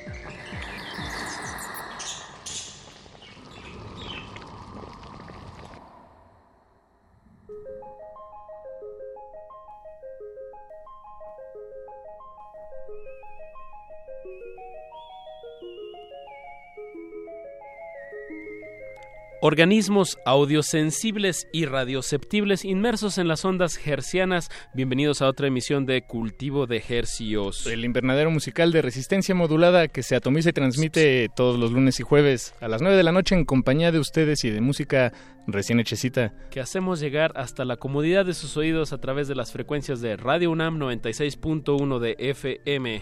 XEUN. Transmitiendo a todo el Valle de México y a la aldea global a través del portal en línea www.radio.unam.mx. Les saludan desde estos micrófonos con muchísimo gusto. Eh, Apache Raspi, mi colega. Les saluda con muchísima responsabilidad y con muchísimo ímpetu Paco de Pablo. Iba a decir Francisco, pero te, no te gusta que te digan Francisco. No, está bien, está bien. Me saca de onda a veces. ¿Tus papás te dicen Paquito? Me dicen, sí, sí, sí, sí. Nadie, no, nadie en mi familia me dice Francisco. Nadie. ¿A ti te dicen Álvaro? No, ¿por qué estás diciendo esa información al aire? Paco? Ok, perdón, perdón. Pero bueno, solo, solo le escucharon unas cuantas personas.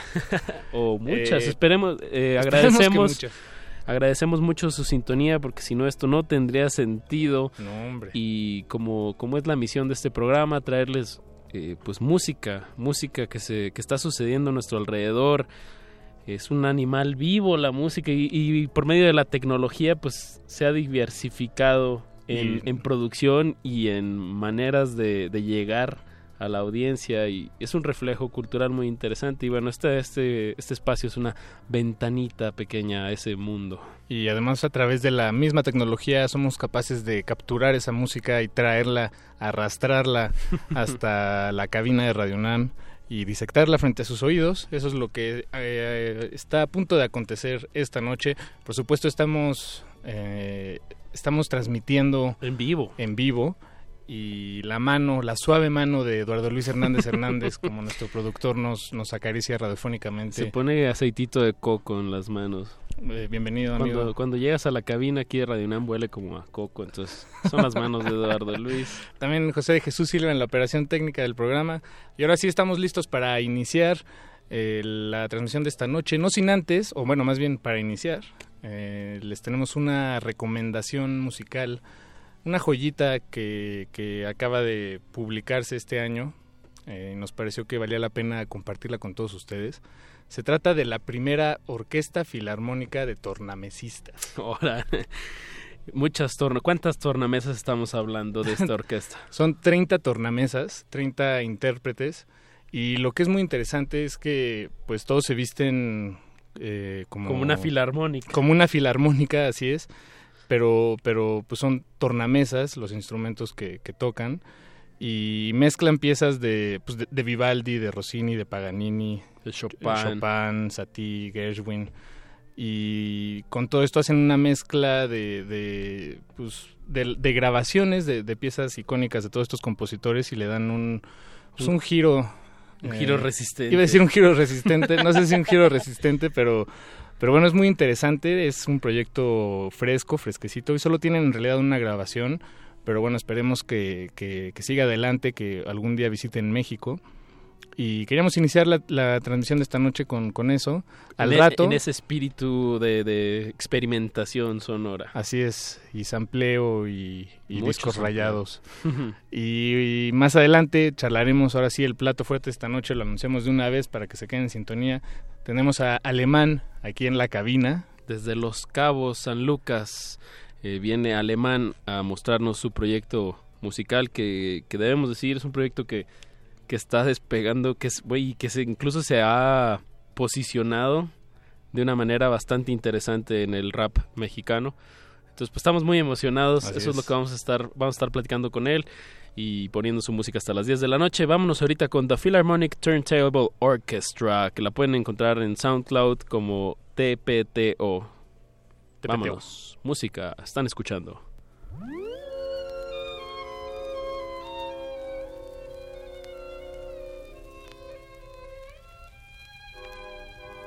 Cultivo de hercios.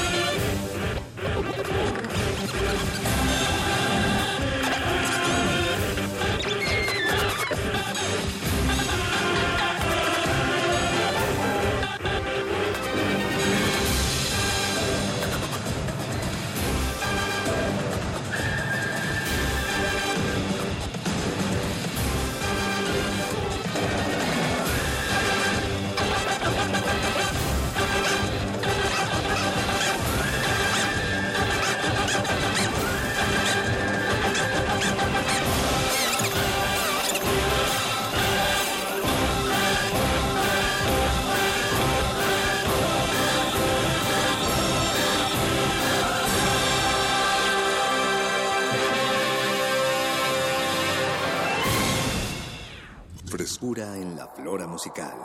Cultivo de Jercias.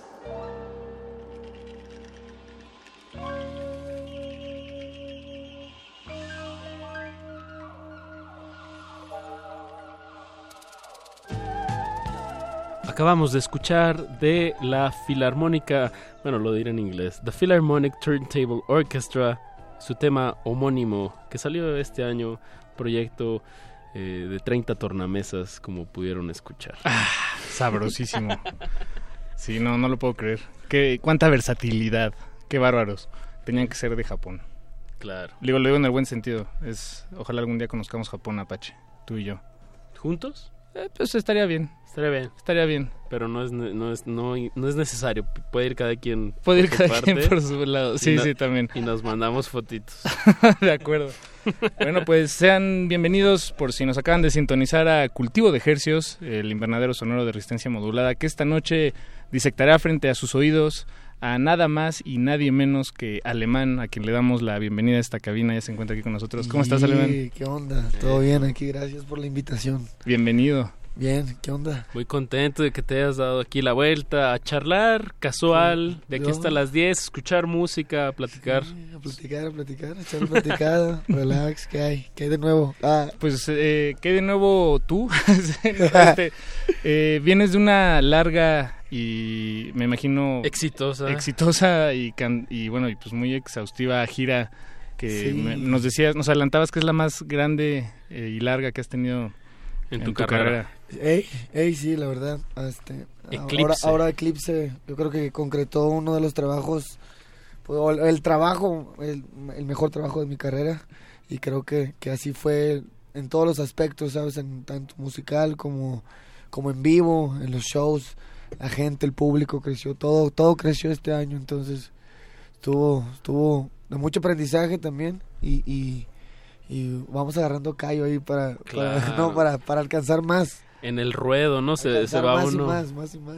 Empe- stop. Eso, empezó en España, ¿no? En agosto, este, esta gira. Así es. ¿Qué tal por allá la respuesta? Estuvo bueno, fíjate que yo siempre le doy las gracias a la gente de, de DBT, que es la gente que trabaja con Kid Keo, con John Sarria. Eh, ellos nos abrieron las puertas y creo que, que gracias a ellos eh, a nosotros nos, nos empezaron a conocer más en España y, y en los shows, shows que fuimos fue, fue junto a Kid Keo, entonces nos estuvo poniendo como ahora sí que bandeja en plata todo el todo el rollo ahí.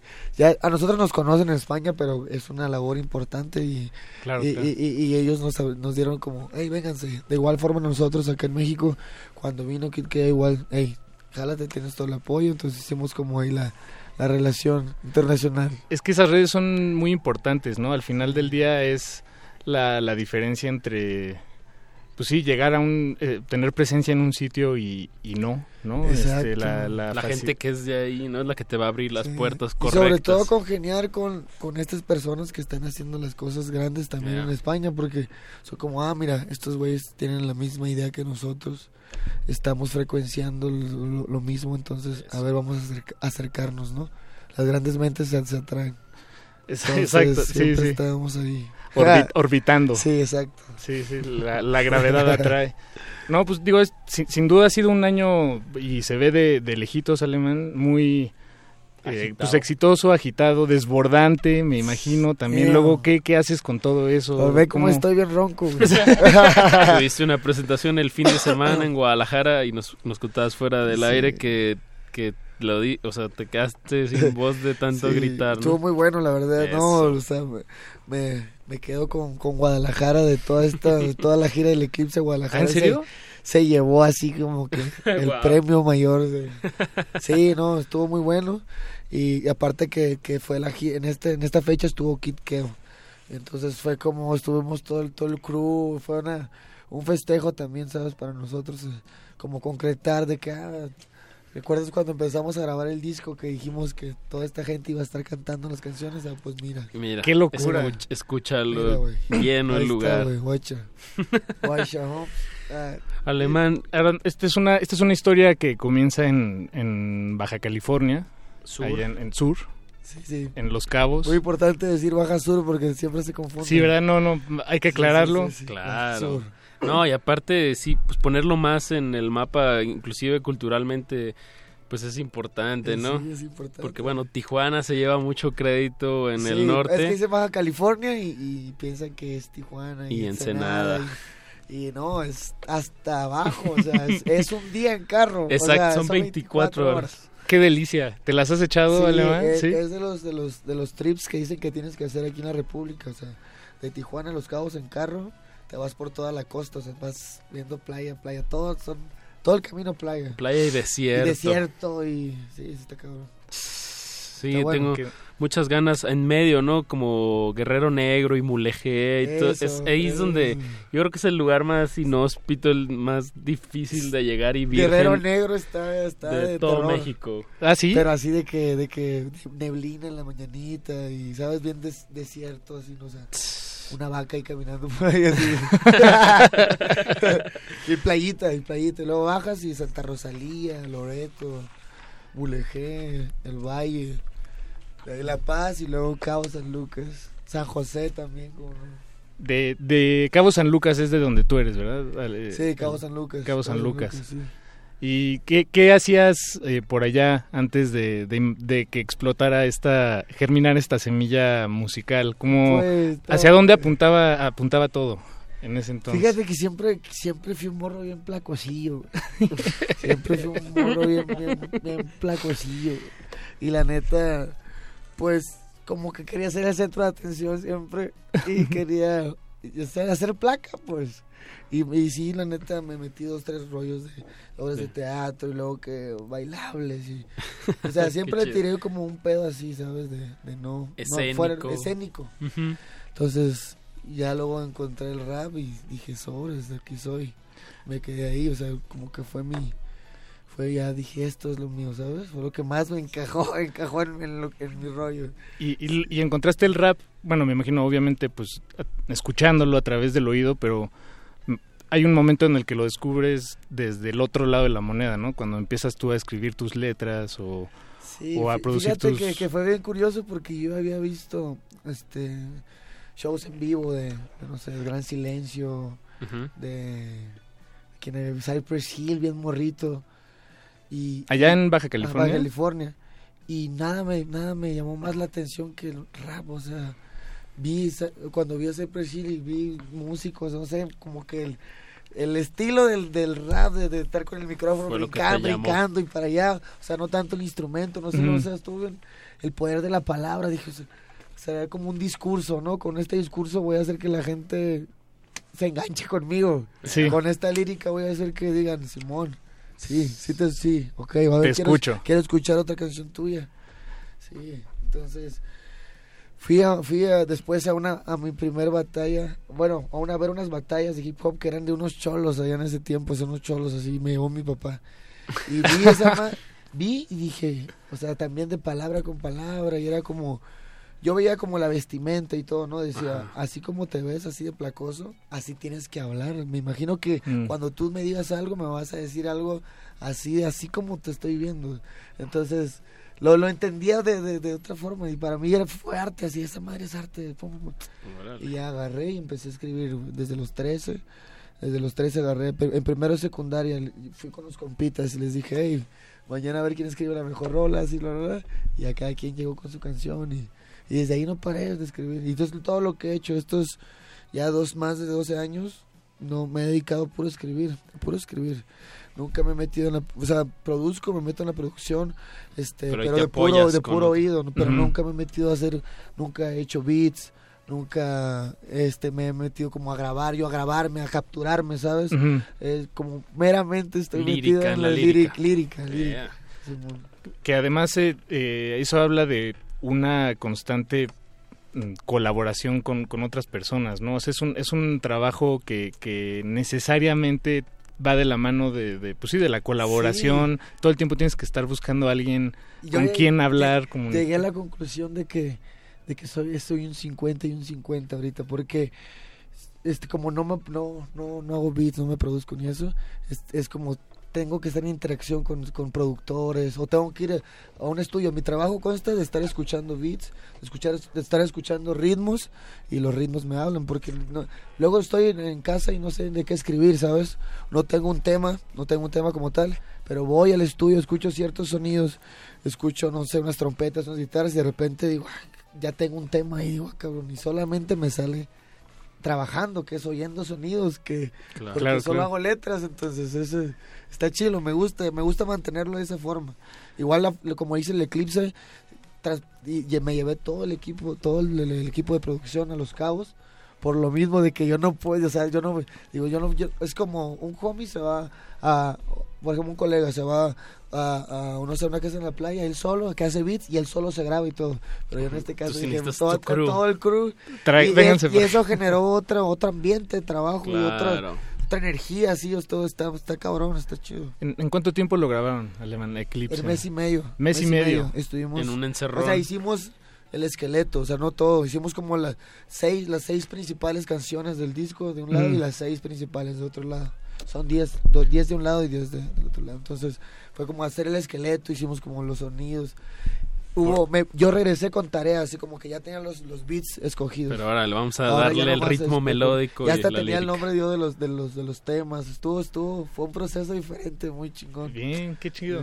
Me, me, me encanta esta idea de, de que haya se genere una comunidad con una excusa creativa. Sí, no. Yo les dije, esto va a generar algo muy loco. Y, y ciertamente, lo, todos los que estuvieron ahí, o sea, cada quien puso una parte de ellos. Entonces siempre los veo y le digo, hermano, nunca te voy a olvidar mi vida, güey. O sea, sabes, ya hicimos un pedo bien cabrón. No sabes, no sabes ni lo que eras parte. Y dice, no, sí, lo entiendo, ya es- tienes Ya. razón. Y ya para ellos también el eclipse, que de una, eh, para mí empezó como siendo mi todo. Para ellos al final lo comprendieron de que ah, estamos formando parte de algo muy, muy cabrón.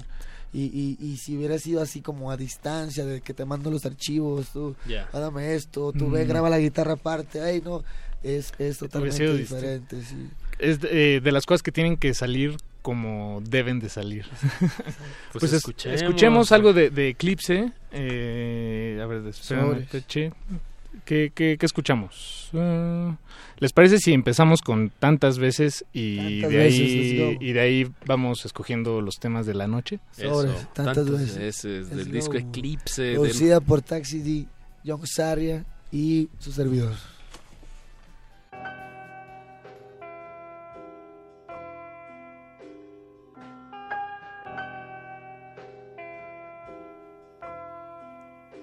Alemán, como Wiki, ey, John Sarria, yo, ey, ¿cuántas veces lo intentaron?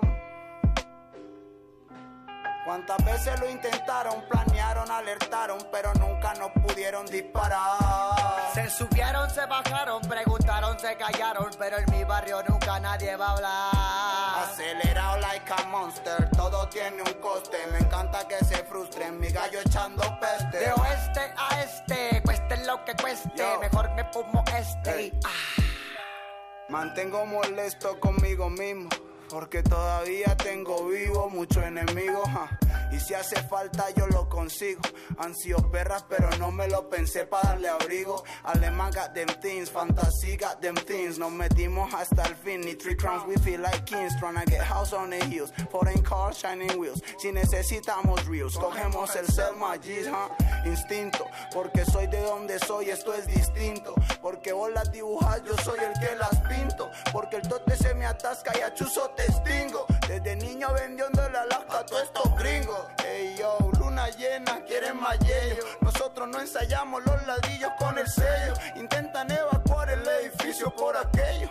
No quiso esperarlo abajo en un sexto lo veces lo intentaron, planearon, alertaron, pero nunca nos pudieron disparar. Se subieron, se bajaron, preguntaron, se callaron, pero en mi barrio nunca nadie va a hablar. Acelerado like a monster, todo tiene un coste. Me encanta que se frustren, mi gallo echando peste. De oeste a este, cueste lo que cueste, mejor me fumo este. Ah. Es otro día en el barrio morro.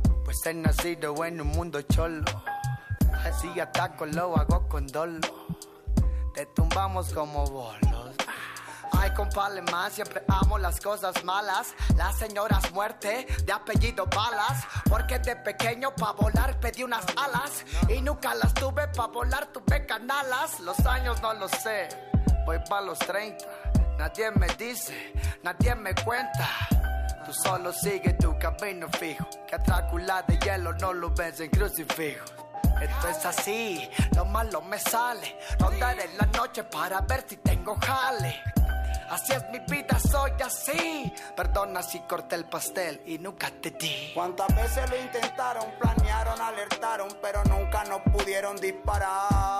Se subieron, se bajaron, preguntaron, se callaron, pero en mi barrio nunca nadie va a hablar. Acelerado like a monster, tiene un coste. Me encanta que se frustren, mi gallo echando peste. De oeste a este, cueste lo que cueste, mejor me fumo este y ah. Ya, ya, ah. Cuántas veces que lo intenta, yo ni me doy cuenta, tranquilito por la yeca, andamos en la camioneta, con lo mío no te metas, el alemán trajo una merca que nos pone bien alerta y así ando, quemando por el área, vengo con el Zarya, no tiramos labia.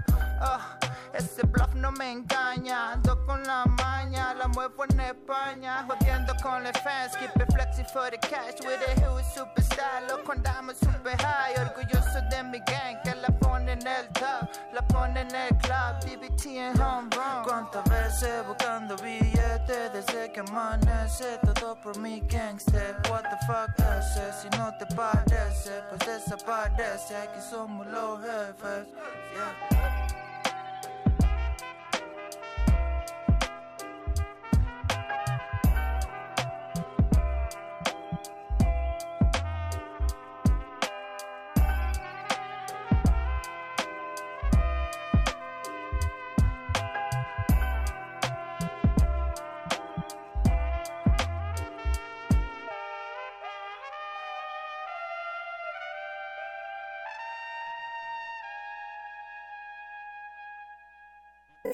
Estudiamos el milagro de la música libre en el aire. Cultivo de Jercias.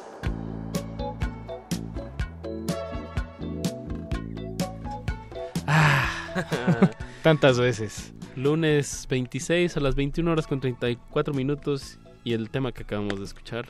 Tantas veces. ¿De quién es Paco? De Alemán, nuestro sujeto de estudio de esta noche, disectándolo frente a sus oídos. Muy a gusto para este, esta noche de lunes. Y aquí pues nos acompaña Alemán desde Los Cabos. Yeah. Yeah. Oh. Este, pues, Alemán, nos, nos quedamos con una pregunta y era sobre la escena musical de Los Cabos, es decir, tú eh, cuando empezaste a hacer música y salías a las calles o ibas A las a, batallas. los- a las batallas, ¿qué, qué, qué hay por allá? Eh, Eh, pues hay un, un montón de gringas, ¿eh? Eso sí. Es que es muy turístico. muy turístico. A la vez paradisiaco. Exacto. Eh, pues fíjate que la escena musical no, no, no siempre estuvo muy, muy activa y, y tampoco apoyada como por el gobierno. Todo estaba muy enfocado al turismo, puro turismo, puro puro turismo. turismo, turismo. Todo el, todo el recurso que sacaban era destinado para el turismo. Semana Santa, que sabes, la playa y todo eso. Actividades allá, entonces fue meramente, meramente de nosotros, esfuerzo de, de nosotros, de, de- de- de- de organizarnos, de, de- de emprender así como, ah, por allá en una tal colonia dicen que un morro tiene un estudio casero. fíjate, está el rumor aquí en Cabo San Lucas, fíjate. y, ya, y, y como empe- empezamos así, casero, y, y de hecho eh, era como bien lejos el, el, el pensar en, en que se iba a conseguir algo en ese tiempo, ¿sabes? Empezó todo como un hobby de que vamos, no estaba, es como, ah, no estás haciendo nada, estás perdiendo el tiempo. Y eso era para nosotros estar haciendo algo. Entonces, Claro, claro. ah, pues fue como sobres esto. Y, y, y no, pues gracias que, que tuvo todo este éxito que he tenido hasta la fecha. Muchísimo éxito. Sí, si me sí, permite, pero es- había dos, tres concursos de, de gobierno, como de, de la canción juvenil, bla, bla, y ahí entramos nosotros, ¿sabes? Ahí Cantaban de todos los géneros y entramos nosotros como, hey, es, somos los que hacemos hip hop y éramos como los, los raros, ¿sabes? Éramos, ah, estos, el DJ y de allá de, de- de donde yo soy es la, es la banda Bastón, de la Baja Sur. Eso. Entonces eh, siempre el concepto del DJ y el MC siempre lo hemos tenido presente nosotros en el, en el hip hop, ¿sabes? Entonces empezamos, yo empecé con un DJ y, y- y- y la voz yo y mi DJ, entonces por, por, por ese mismo pedo. Y ya y conocías a los a la banda Bastón Sí, desde, desde, allá, morro, desde, morro. morrillo. Era, era el, era como, ¿sabes? Como el, el la leyenda, el, el Muelas y el, Supremo de sí, que, sí, sí. oye, el Supremo y el Muelas se fueron a, a la gran ciudad. Fíjate. Fíjate Ah. qué, y todos, ¿qué, güey? No, Y les no, está y sabes qué, y sabes qué. Y dicen que ya está acá como el cártel de Santa. Ay, que- a la, ¿qué? De repente ya te elegí y en dos, tres lados, güey. Y, y ya dije, órale. Entonces siempre estuve la idea también de que no, no, no, no arranarme, tenderme el ruedo y sobres. Es que siempre Mueles me dijo, lo único que tienes que hacer, morro, es no quedarte aquí, me dijo. Te quedes aquí, güey. Me dice, aquí hay un, ch- un chingo de talento. Así como la banda Bastón en la Baja Sur había grupos en, en ese tiempo. Había un grupo que se llamaba Derrame Cerebral, que el Muelas me dice, oye, los derrame, esos eran la- los prodigios y... ¿Sabes? En todos los barrios hay esa leyenda, ¿no? Que si Claro, este güey claro. le hubiera seguido, este hubiera sido el gran rapero. Entonces me dice, lo único que tienes que hacer es no arranarte, güey. Y ve". moverse. Sí, moverse. Y vos sobres. Y, Buena y recuerdas, sí, sí, Sí, sí, y, sí. y recuerdas el momento en el que, bueno, digo, obviamente sí, pero el momento en el que decidiste, pues ya, agarrar tus chivas, la maleta, el palito, el Estuvo bien loco, fíjate. Porque yo, eh, yo en, en San Lucas, con todos mis compas, toda mi crew, somos del centro. Entonces en el centro siempre te enseñan que al gringo se le juzlerea y al turismo, no solo al gringo, ¿sabes? Como el turismo, hey, vienen aquí, vamos a quitarle su dinero. De, de cierta forma, o sea, de, de, de, hey, ¿qué ocupas? Ah, yo te lo consigo, hey, esto, ¿quieres esto? ¿Quieres ir a un bar? Ah, yo te, una actividad acuática, yo te la vendo, a ver, yo tengo un compa en la lancha. Entonces, siempre es, es el rollo y, y ciertamente yo hacía mis, mis dollars, yo estaba a gusto y, y no, no tenía como, ¿sabes? Como algo que demostrar en, en, en- en el ritmo de vida que yo llevaba, yo estaba, estaba chido. Y, y, y mis compas me decían, vete, vete, ya 18, no, no, no, 19, 20, 21, no, vete, vete, dice, la vas a armar, güey, tienes que... Como que también es difícil dejar tu, tu zona de confort, ¿sabes? Claro. Yo, yo estaba, pues yo, yo estaba de pimp, bro, yo estaba... Te ibas viviendo la vida, estabas en, el- en el gangstereo. Y, y dije, y haciendo canciones. Pero hubo un momento como a, a los, fue eso fue a los 22, que mi mamá se enfermó, este, tuvo, can- le detectaron cáncer de colon, güey, cáncer de colon. Y de repente todo cambió, era como, ¿qué, qué pedo? Y la chingada. Entonces nos, vinimos a, o sea, ella se tuvo que venir aquí a, cancerología, al hospital, a tratarse, y fue todo un año. Entonces cuando ella se vino, eh, decidimos mover todo, ¿no? Movimos todo de allá, se, cosas vendimos, ¿verdad? Entonces nos venimos, nos movimos y yo me vine con ella. Y ya en ese año que estuve con ella aquí, en todo el tratamiento, gracias a Dios se, se, se, se alivianó. Este, mi jefa, bien fuerte, todo, todo al 100. Y, pero pues en, en ese tiempo que yo estuve acá, pues ya estaba acá. Entonces, como ya estaba acá, yo tenía mis canciones, yo, ten- yo tenía mi disco Pase a Abordar, ya lo tenía nuevecito. Entonces, pues yo no sabía si mi jefa se iba a morir o iba a estar conmigo, güey. Y entonces dije, todo el tiempo me estuvo ahí como, como aguantando, yo diciéndole que iba a hacer algo con el rap también. Entonces en ese tiempo que estuve en los ratos libres que tenía, me iba a dos, tres disqueras, me iba a dos, tres eventos a hacer contactos, iba a dos, tres eventos y ahí déjame subirme, a ver, déjame dos, tres rolas. Y pum, me bajaba y todo el mundo, sea, yo ya sabía, güey, pero... Pero pues vine, vine y mi jefa siempre me dice que, que la dejaba sola acá, pero la neta lo hacía porque quería demostrarle pues que sí iba a hacer algo, güey, no sabe qué pedo, yo quise decir, hey, hey, de hecho cuando yo conseguí un deal con mi disco El Pase a Abordar, yo llegué y, o sea, fue el primer deal que me ofrecieron y de hecho lo- fuera un deal que no servía de nada, pero lo agarré para eso justo, para decirle, hey, guacha, aquí está, aquí está pasando algo, quiero que, quiero que sepas que estoy bien, esta Claro. madre no va a valer, no va a valer madre, ¿sabes? Sí, sí. Aguanta. Y, y pues todo fue así.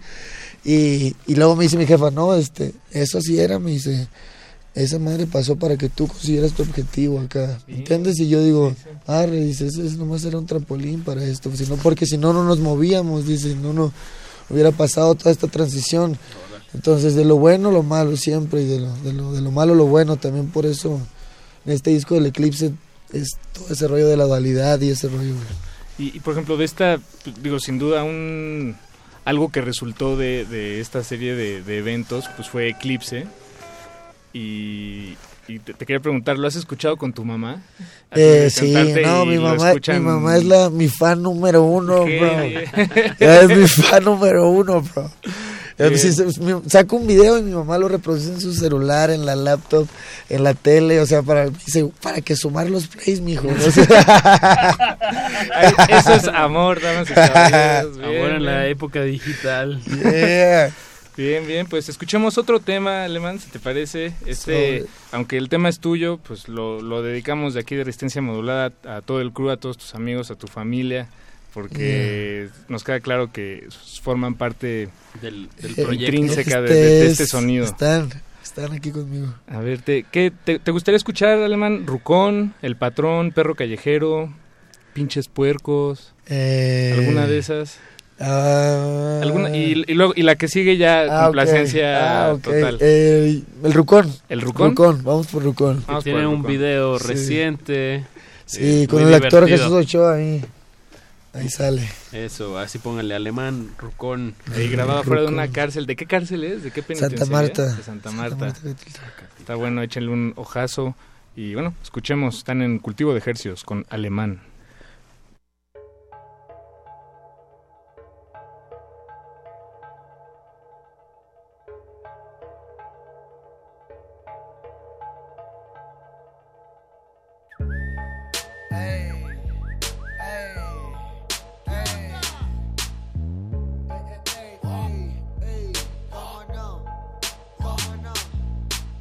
Traigo a la clica bien prendida en la Toyota, todos andamos pelones y siempre fumando mota. Ahora pues, ándale, no te me pases de idiota. Ahora pues, ándale, llámale a tu flota. Yo tengo unos carnales que te tupan el cantón. Yo no fui,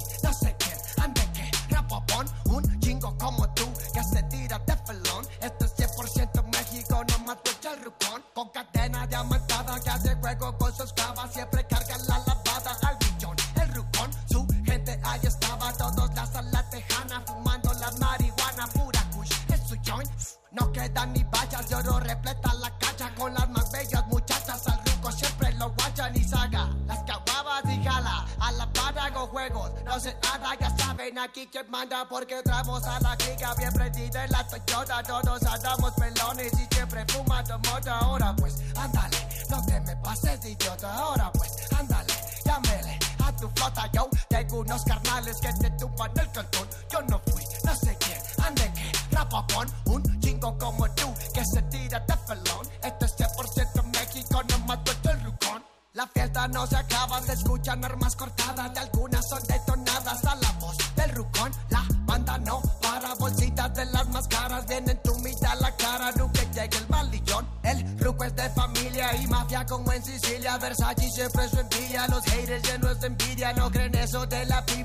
Y cocaína. Me gusta andar por la sierra, crecí entre los matorrales y aprendí a sacar las cuentas nomás con tanto costales. Me gusta burlar las leyes que tienen los federales. No queda ni vallas, de oro repleta la cacha con las más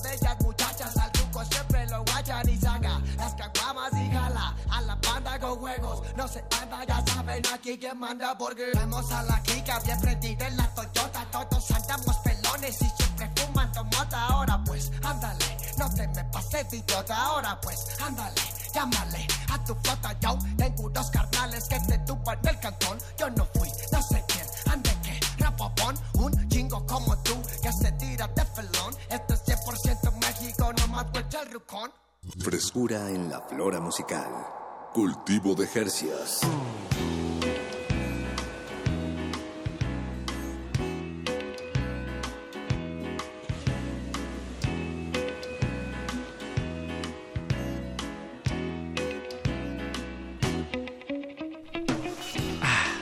Estamos de vuelta en cultivo de ejercicios con alemán en la casa.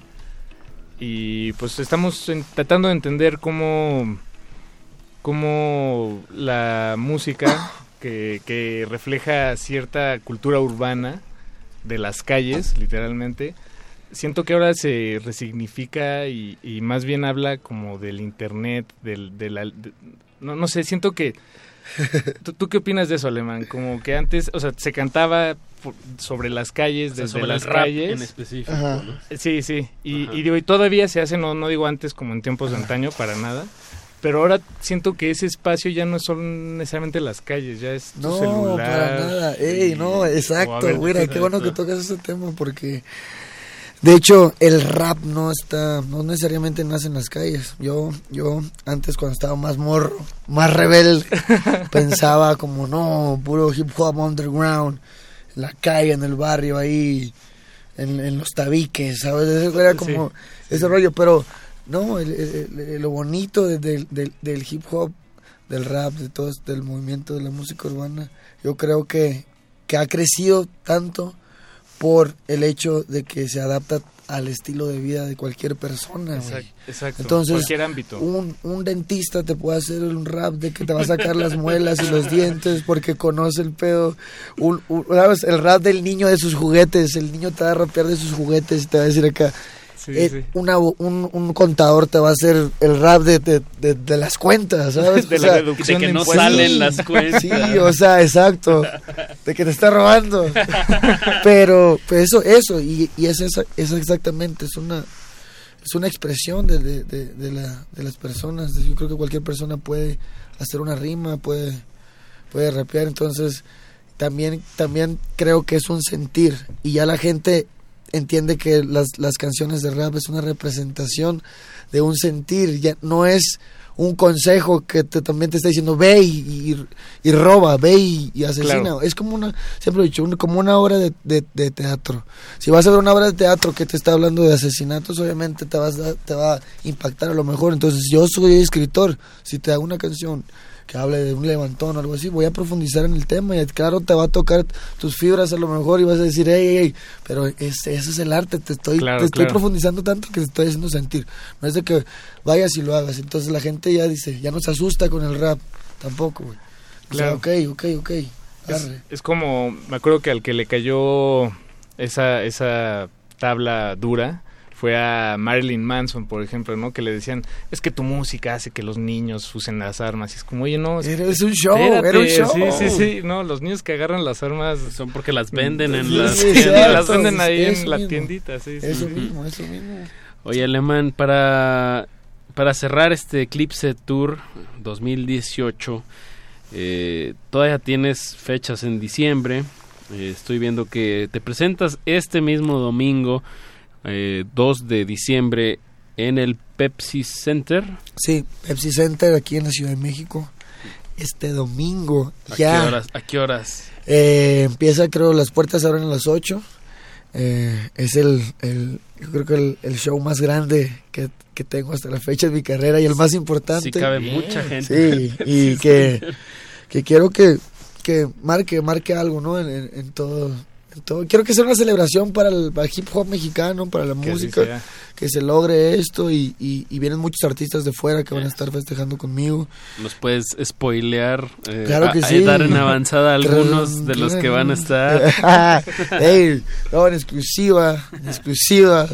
Voy a mencionar que viene Z Gana. De España me acaba de confirmar que viene para Wow. acá. Nos va a estar Desde acompañando España. desde Slim Talks. Vamos a aventar Slim Talks con él. Está mi hermano Kid Keo también de, de- desde España, ya está presente. Y viene Elaya King de Miami. Young Sarria va a estar presente también. Viene DC Hollow. eh, Ono de Los Ángeles. Viene Acapela de Venezuela. No, bueno. Eh, Mi Soul. Viene. Toda la gente que, que formó parte del Eclipse está presente. Y te digo que como todos estuvimos ahí conviviendo juntos para crearlo, es como, ¿sabes? Es eh, los frutos de, de eso que cosechamos. Y es lo bonito para todos. De, güey, ahí está. Bien. Ahí está. ¿Y esta es la última fecha del, del tour? Aquí en México sí, aquí en México sí. El, el otro año vamos a abrir más fechas. Ah, no, no fuimos como a Mazatlán, no fuimos a Mexicali. Vamos a abrir más fechas el otro año, pero este año se acaba aquí en México. Ahí se acaba. Sí, y tenemos planes de, de- bueno, íbamos a ir a Argentina también eh, a fin de año, pero como salió la oportunidad de ir a Lola Palusa en Chile, eh, para en marzo, este, vamos a, a ir a Lola Palusa, estamos viendo si de ahí nos pasamos a Argentina y, y también se confirmó el Vive Latino y el, el Pal Norte, entonces en marzo está, empezamos el año ahí con, en grande, o sea, ¿sabes? todo, Pues todo bien. Pues a descansar de esta gira antes de que empiece la próxima, León. Sí. ¿Qué, qué vas a hacer en, en Año Nuevo? ¿Cómo vas a pasar voy. la, la ¿Dónde vas velada? a- ¿Dónde vas a andar? Me voy para Los Cabos, allá voy a estar. Bien. San Lucas y con todos mis compas. Eso. Y Amigos luego y voy para allá, ya me tratan como rey allá. Ey, ven. Pues hay que dar de nuevo las coordenadas porque pinta muy bien la tocada. Ey, va a haber after, eh, también. Trucha. Ese, Trucha. se- ese es, es privado, luego se los digo. Fuera del aire. Este 2 de diciembre, domingo, a partir de las 8 de la noche en el Pepsi Center, Pepsi abajo del Center. World Trade Center, ahí en la colonia Nápoles. Así es. Eh, no, estaba pensando en qué met- estación de Metrobús, metrobuses, pero Nápoles. Siqueiros. Ajá, ¿Existe la- Poliforum. sí, ¿verdad? Poliforum. Sí. Ajá, Poliforum Siqueiros. Buenísimo. Pues Alemán, muchísimas gracias por acompañarnos. Nos da tiempo de escuchar un último tema. Órale. Eh, por supuesto que si tú quieres agregar algo que no Eh, hayas dicho, eh, nada, nomás no, no, no. mandarle un saludo a, a, mi- a mis compas de la banda Bastón, a mi homie Muelas de Gallo, el campeón de campeones, ya se la sabe, puro homegrown mafia, rifa y controla. Yeah. Bitch. Yeah. Vamos a cerrar esta transmisión con un tema que se llama Me estás matando. Y quería preguntarte, Alemán, antes de, de que suene, ¿por qué, ¿por qué este en particular? ¿Qué, qué traes con este tema? ¿Qué quieres compartir? ¿Qué quieres compartir? Eh, ¿Algo en particular? O... Musicalmente me, me- es Sí. un tema que me llena mucho cada sonido. Cada sonido que está en este tema, yo estuve ahí metiéndole, hey, se me ocurre esto, esto, lo otro. Es un tema como que me llena el sí. No sé qué tiene este tema, me estás matando, pero la rima, la cadencia, no sé, la letra, la música. Es de mis, eh, yo creo que es mi tema favorito, ¿sabes? Hay muchos temas que la rompen más, pero este, personalmente, me, me sabe mucho, bro. Bien. Y, de- y es de, pues 21 temas tiene. Sí. Este es de Eclipse este tema. Es de Eclipse, sí, todos de Eclipse. Pues bueno, que, que sea de tus favoritos de 21, pues sí, debe. No, te, y- te significa. Ahora sí, eso, eso creo que no lo habíamos mencionado y no está de más, pero escúchense Eclipse de pi a pa. O sea, ese, ese sí es de esos discos que hay que, que dárselo Exacto. todo en, en orden, porque sí, al final eh, se, se me escapan las palabras, pero sí hay un discurso ahí, sí hay como una idea que sí está ensamblada. Eh, en tanto en música como en ideas, un track tras el otro, no sé, dénselo, está ahí disponible en donde les gusta Las escuchar música. sí. digitales. Dénselo. Dénselo. Dénselo, machín. Dense, denso. Pues Alemán, muchas gracias por Gracias a acompañarnos. ustedes, estuvo buena la plática. Eso, de eso Eh, se chilo. trata. Pues escuchemos Me estás matando de Alemán y nos escuchamos el próximo jueves. Muchas gracias a Eduardo Luis Hernández Hernández, nuestro productor del alma y del corazón. A José de Jesús Silva en la producción, a Alba Martínez en cu- continuidad. Y pues no le cambie que la resistencia modulada sigue hasta las 11 Con de más, la noche. y de hecho con, con más hip hop y rap viene Jazz Bandana en unos momentos más. Los Ah, dejamos desde aquí Puerto Rico. Desde Puerto Rico. Entonces quédense en sintonía, los, nos, nos despedimos con un tema de alemán y nada, están en Radio UNAM, resistencia modulada. Buenas noches. Bye. Cultivo de ejercios.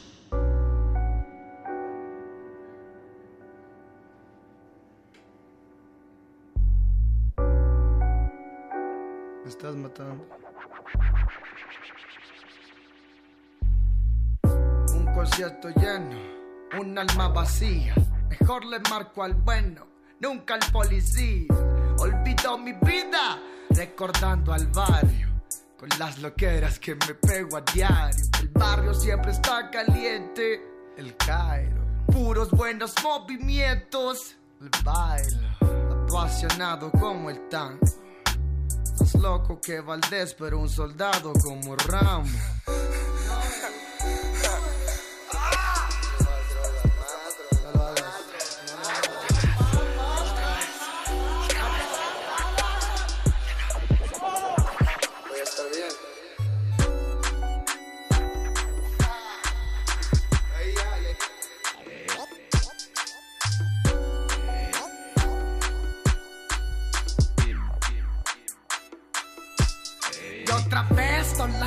La mañana con un bote sentado frente a la playa. Bien loco pensándote. Quisiera que aquí estuvieras, pero ni pedo así fue. Te moriste, no llamaste, ni jamás te recordé. Fuck you. Jódete, vete al demonio. Yo me fui para olvidarme, sentado en mi unicornio. Una semana sin dormir, no creas que es por el insomnio. Puro gallo y perico ronda en mi territorio.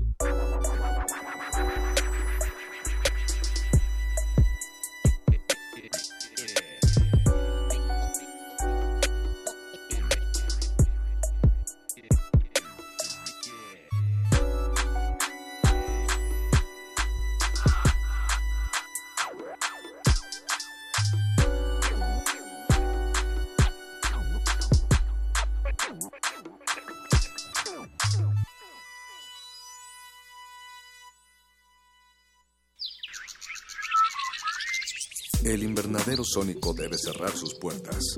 Un procedimiento de rutina. Respira. Vuelve. Cultivo de hercios.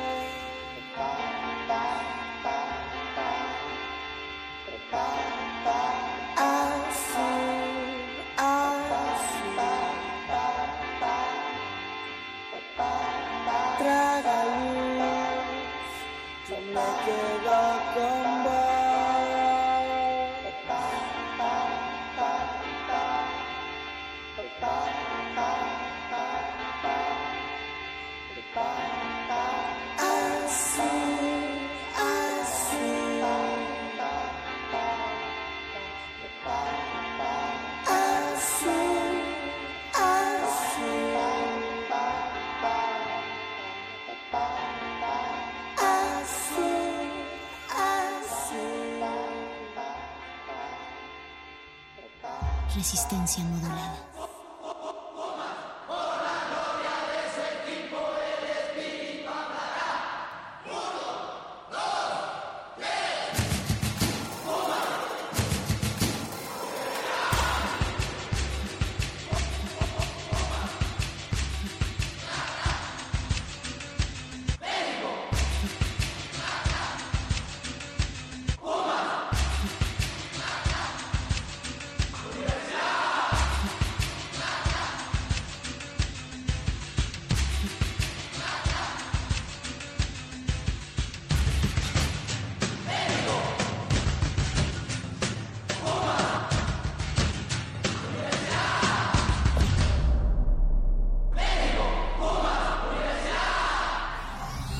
Resistencia modulada.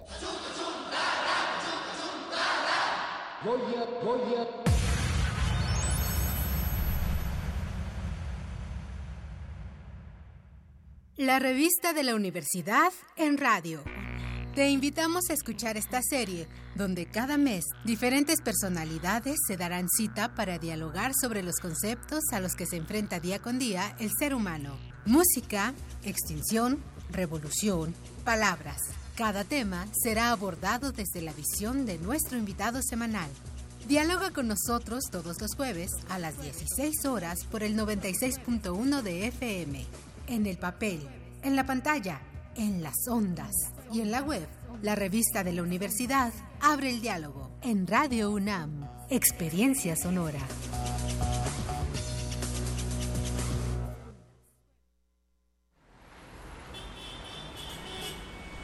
Extra, extra, música nueva, en voz de sus creadores y sus intérpretes. Extra, extra.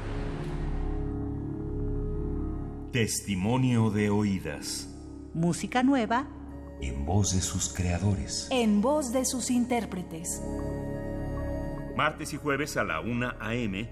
o en su retransmisión los sábados y domingos también a la 1 a.m.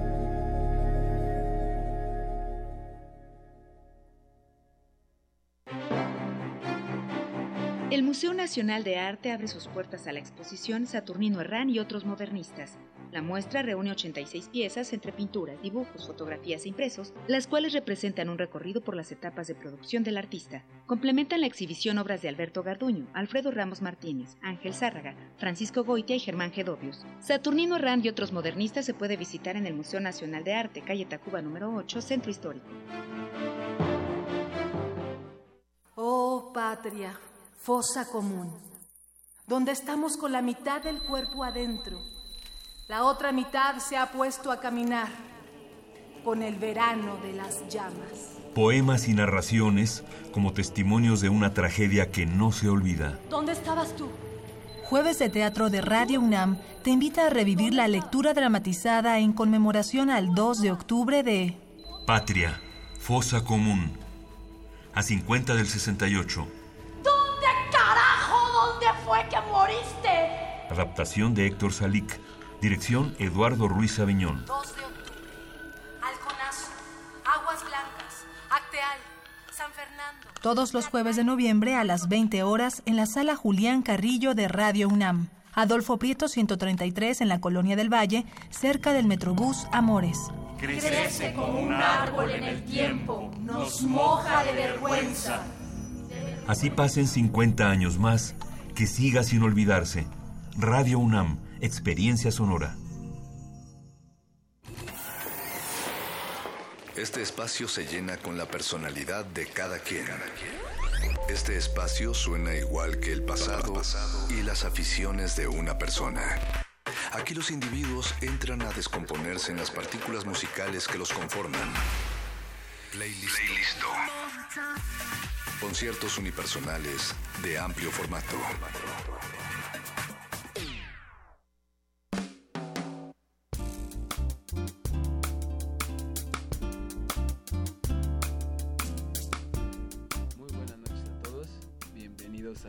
A Playlisto de Resistencia Modulada.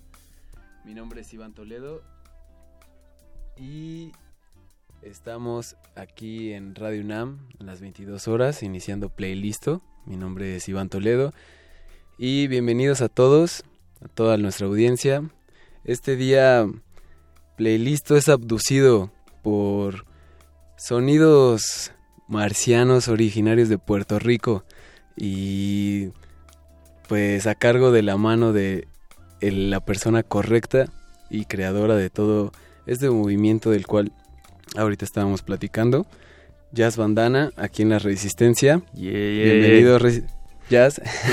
Estoy muy emocionado por estar aquí al aire contigo y No, muchas gracias. Yo estoy aquí súper pompeado también. Estoy súper emocionado y, y de verdad que le doy las gracias aquí por la invitación y esto está súper, No, pues K, súper K. Esta, esa emoción es recíproca, Jazz, de Sí. que te tengamos aquí.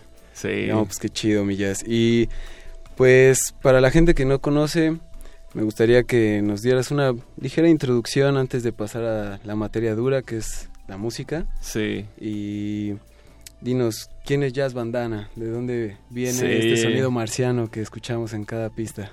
Pues yo soy Jazz, eh, Jazz Bandana, soy de Puerto Rico. Eh, me hago llamar el dios de Marte. Sí, entonces nada, hago música, empecé a hacer música eh, hip hop alternativa y ya entonces me fui como que pasando a lo que es el trap y ahora también estoy haciendo como fusiones de reggaetón y mi música es como para, para llegar a Marte, yo, yo digo. Entonces pues ya es así como que yo, la, yo clasifico mi, mi música y mi, y mi estilo de, de hacer música como ambiente, rap, alternativo, trap, Sí. experimental también.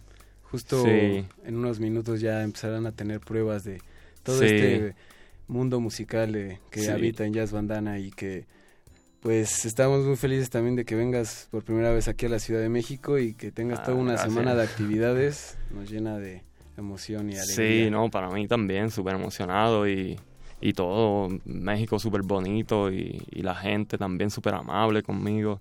Las comidas, como te estaba mencionando, súper sabrosas. Sí, eso de la comida- El clima brutal. No, yo estoy bien emocionado también. Sí, ahorita Sí. prueba todo lo que puedas. Sí. A todos los lugares que puedas que te recomiendan. Porque la Ciudad de México esconde y alberga muchas cositas. Sí, de una, ahí. de una. En cada esquina ahí habrá algo que seguramente te va a gustar. Sí. También apenas este fin de semana fue tu primer show acá en México. Sí. Allá en Guadalajara, en el Harlem. Sí. ¿Qué tal? ¿Cómo, cómo estuvo allá en Guadalajara? Un Sí. saludo a todos los No, un saludo a Guadalajara. allá y a VSTC, a todos los que participaron en el evento. Sí, a BSTC, que también es como que el tour guide, es como que el que nos Oh, está dando yeah. el tour también por ahí. So que está bregando súper a fuego él. Y Metric, que también eh, hizo un set súper brutal allí en el Harlem. Y nada, estuvimos allí eh, con la banda que le llegó y súper, la pasamos súper brutal en Guadalajara. Eh, yo estoy súper contento de, de, de- de todo lo que está pasando desde que, desde que pisé México, ¿me entiendes? Sí, es Sí. que el pisar por primera vez otro país y de esta manera en que la estás haciendo con tu música es Sí. conocerlo también desde otras formas muy personales, creo que te está tocando vivirlo, ¿no? Sí, no, es, es la emoción que te digo esa, como que, wow, cuando llegué y, y ya vi como que decía Radio Nam, nada, con- nada más con eso ya uno está súper contento y conocer a personas como tú también, ¿me entiendes? Que, que aprecian el arte y, y- y aprecian, pues, el arte que, que sale de, de mi mente o lo que, me, lo que me gusta hacer y ustedes lo pueden apreciar. Eso para mí es súper brutal y, Y justamente eso es algo por lo que te, que te empecé a seguir, por toda tu producción, es para mí una pieza artística en el sentido de que para mí hasta el andar en la vida es un performance. Entonces, el poder tener las palabras para ir describiendo cada momento de tu vida, eso es el mejor arte y combinado con la música creo que se vuelve una estética que al solo presenciándolas puedes este tener un acercamiento a lo que realmente pues la persona vivió, ¿no? Porque es un mar de ideas, un mar de sensaciones que se guardan en una letra. Sí. Que cómo es posible que lo puedas sentir, ¿no? Y eso es lo que a mí me ha pasado con tu música, que eso que has dicho, de alguna forma, eh, se relaciona con pasajes de la vida cotidiana de cualquier persona. Exacto, exacto. Y el compartirlo ahorita con toda esta comunidad universitaria y de la Ciudad de México se me hace algo muy bonito porque es apreciar la vida como es, así, sin ningún prejuicio y sin ningún preámbulo, hablar como es, como la vivimos. Sí. Y eso es para mí también algo que Jazz Bandana representa mucho, lo real en su música y que este movimiento que él trae, que muchos lo catalogan de under y que, que viva el under también. Sí, que viva. que viva por siempre. Es, es el mar de todas estas estrellas que están ya ahorita en los grandes reflectores. Sí. Pero estaría muy bueno que ya entráramos a la materia dura, que es tu música jazz, y estaría muy bien que nos la presentes. ¿Qué canción vamos a escuchar ahorita? Pues la próxima canción que van a escuchar se llama Normal. Es de mi, de mi penúltima producción. Esa también tiene un video que lo puedes conseguir por YouTube. Eh, mis redes sociales en Jazz Bandana, como, como sabes, Jazz Bandana en todo en las redes sociales. Ahí puedes ver el video y la canción también la puedes buscar normal. Perfecto. También le quiero agradecer a José de Jesús Silva, que está en el mando de la nave espacial que hoy se transformó en la cabina de Radio UNAM, y a Eduardo Luis, que está también como equipo de producción. Así que Resistencia, eleven sus oídos con Jazz Bandana, el dios marciano. Play, play, play, play, play, play, listo.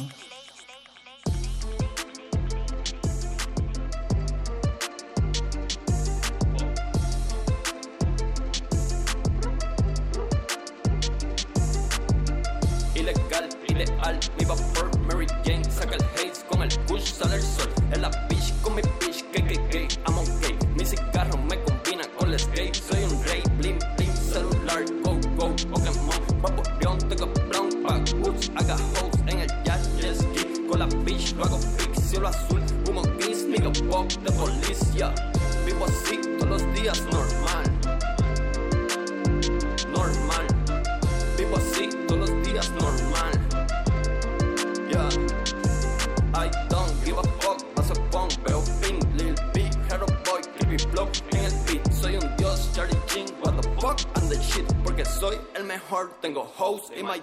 So not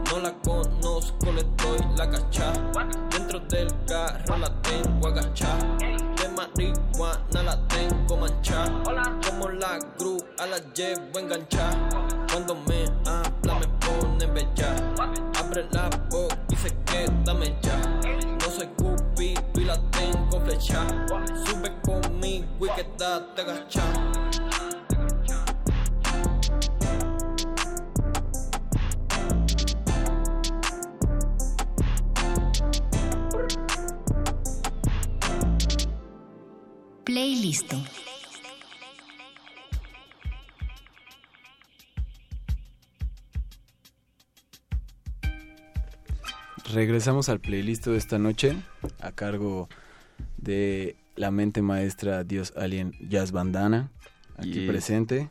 Y también nos acompaña en cabina una de las que hace posible todo este arte, que es Iria Bignami, manager, productora de videos, actriz y un sinfín de cosas. sí, tener par de, par de features ahí en el, mundo de jazz. También, pues, si les gusta esa voz, Contacten a Jazz seguro también. Sí, sí, no, y como digo, sin ella no hay jazz, es la que hay. Amor infinito a Iri, entonces, sí, eso que ni qué. Eso es. Bueno, Jazz, pues estaría bueno que sigamos hablando un poco de eh, el contexto en el cual habita Jazz allá en Puerto Rico. Eres de Puerto Rico, pero ¿en dónde nace todo esto, esta creatividad? Sí, pues yo vengo haciendo música desde, desde pequeño, toco guitarra desde pequeño también. Eh, eh, cuando empecé a hacer música, empecé con, con una banda de reggae roots. Hacía reggae roots, tenía los dreads bien, bien largos y todo. Venga. Sí, entonces pues me encargaba de, de hacer como que la música de reggae y algunos como que algunos arreglos en la música. Pero entonces ya me fui dando cuenta que, que me gustaba más hacer como música pues más en personal y, ahí aprendí entonces a hacer música en, en computadora. Y cuando descubrí que la música urbana se podía hacer como que en Fruity Loops, así como que ya en programas y programarla, ahí ya todo cambió. Ya entonces ahí me dediqué a hacer música como personal, a estudiarla, a estudiar producción musical en Los Ángeles Recording School y ahí me gradué como ingeniero, ingeniero de sonido. Eh, de ahí, eso fue en Los Ángeles, en Hollywood. De ahí, pues entonces estuve dos años y luego regresé a Puerto Rico. Eh, ya cuando regreso a Puerto Rico, eso es en el, en el 2010.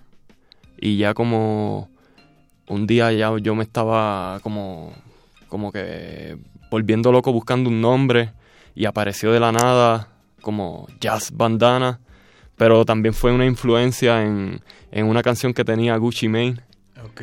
que con, con este hombre, con, con Soulja Boy, que se llamaba Gucci Bandana. Ah, ok. Sí. sí, ya. Entonces, pues, ya ahí como que también, pues, pues mi música la, eh, la hago yo las composiciones y yo me creo mis propios ritmos. Pues yo dije, pues, yo soy mi propia banda de jazz. Pero entonces, Claro. sí, pero entonces pues tengo que darle algo, un toque más urbano y irme como que más a lo real. Pues entonces pues le puse bandana, que es como pues, como la, La ban- la bandana ponen- Sí, ya como las gangas o las bandas, cholos, sí. Entonces, pues también banda, ban- de, de banda, de pues es tu propia banda, pero ahí pues tiene ya su nombre jazz, bandana, pues ahí tiene el urbano que, que es lo que lo complementa y Su complemento. sí, y entonces ya de ahí en el 2011 ahí es que ya me dedico full full time al proyecto de Jazz Bandana. Cuando estoy viendo resultados ya con un tema que se llama tatuaje, ya yo dije, no, aquí se puede hacer. Aquí nos casamos ya con Sí, ella. sí. Muy bien. Y ahí Ahora entiendo el porqué detrás de este arte que estamos escuchando aquí en tu música. Eres un productor muy completo, desde ingeniería en audio, eh, clases de música, como dices, ya algo que traías desde niño. Sí. Y eso es también lo, para mí la parte bonita de la música que nos ha tocado en vivir ahorita, de la cruza entre lo análogo y lo digital. Cómo creas puentes y esos mismos puentes se van reflejando ya ahora en tu producción colaboraciones con gente de aquí y de allá también estábamos hablando ahorita, ¿no? Con Lil Moss, con José Yellow. Sí.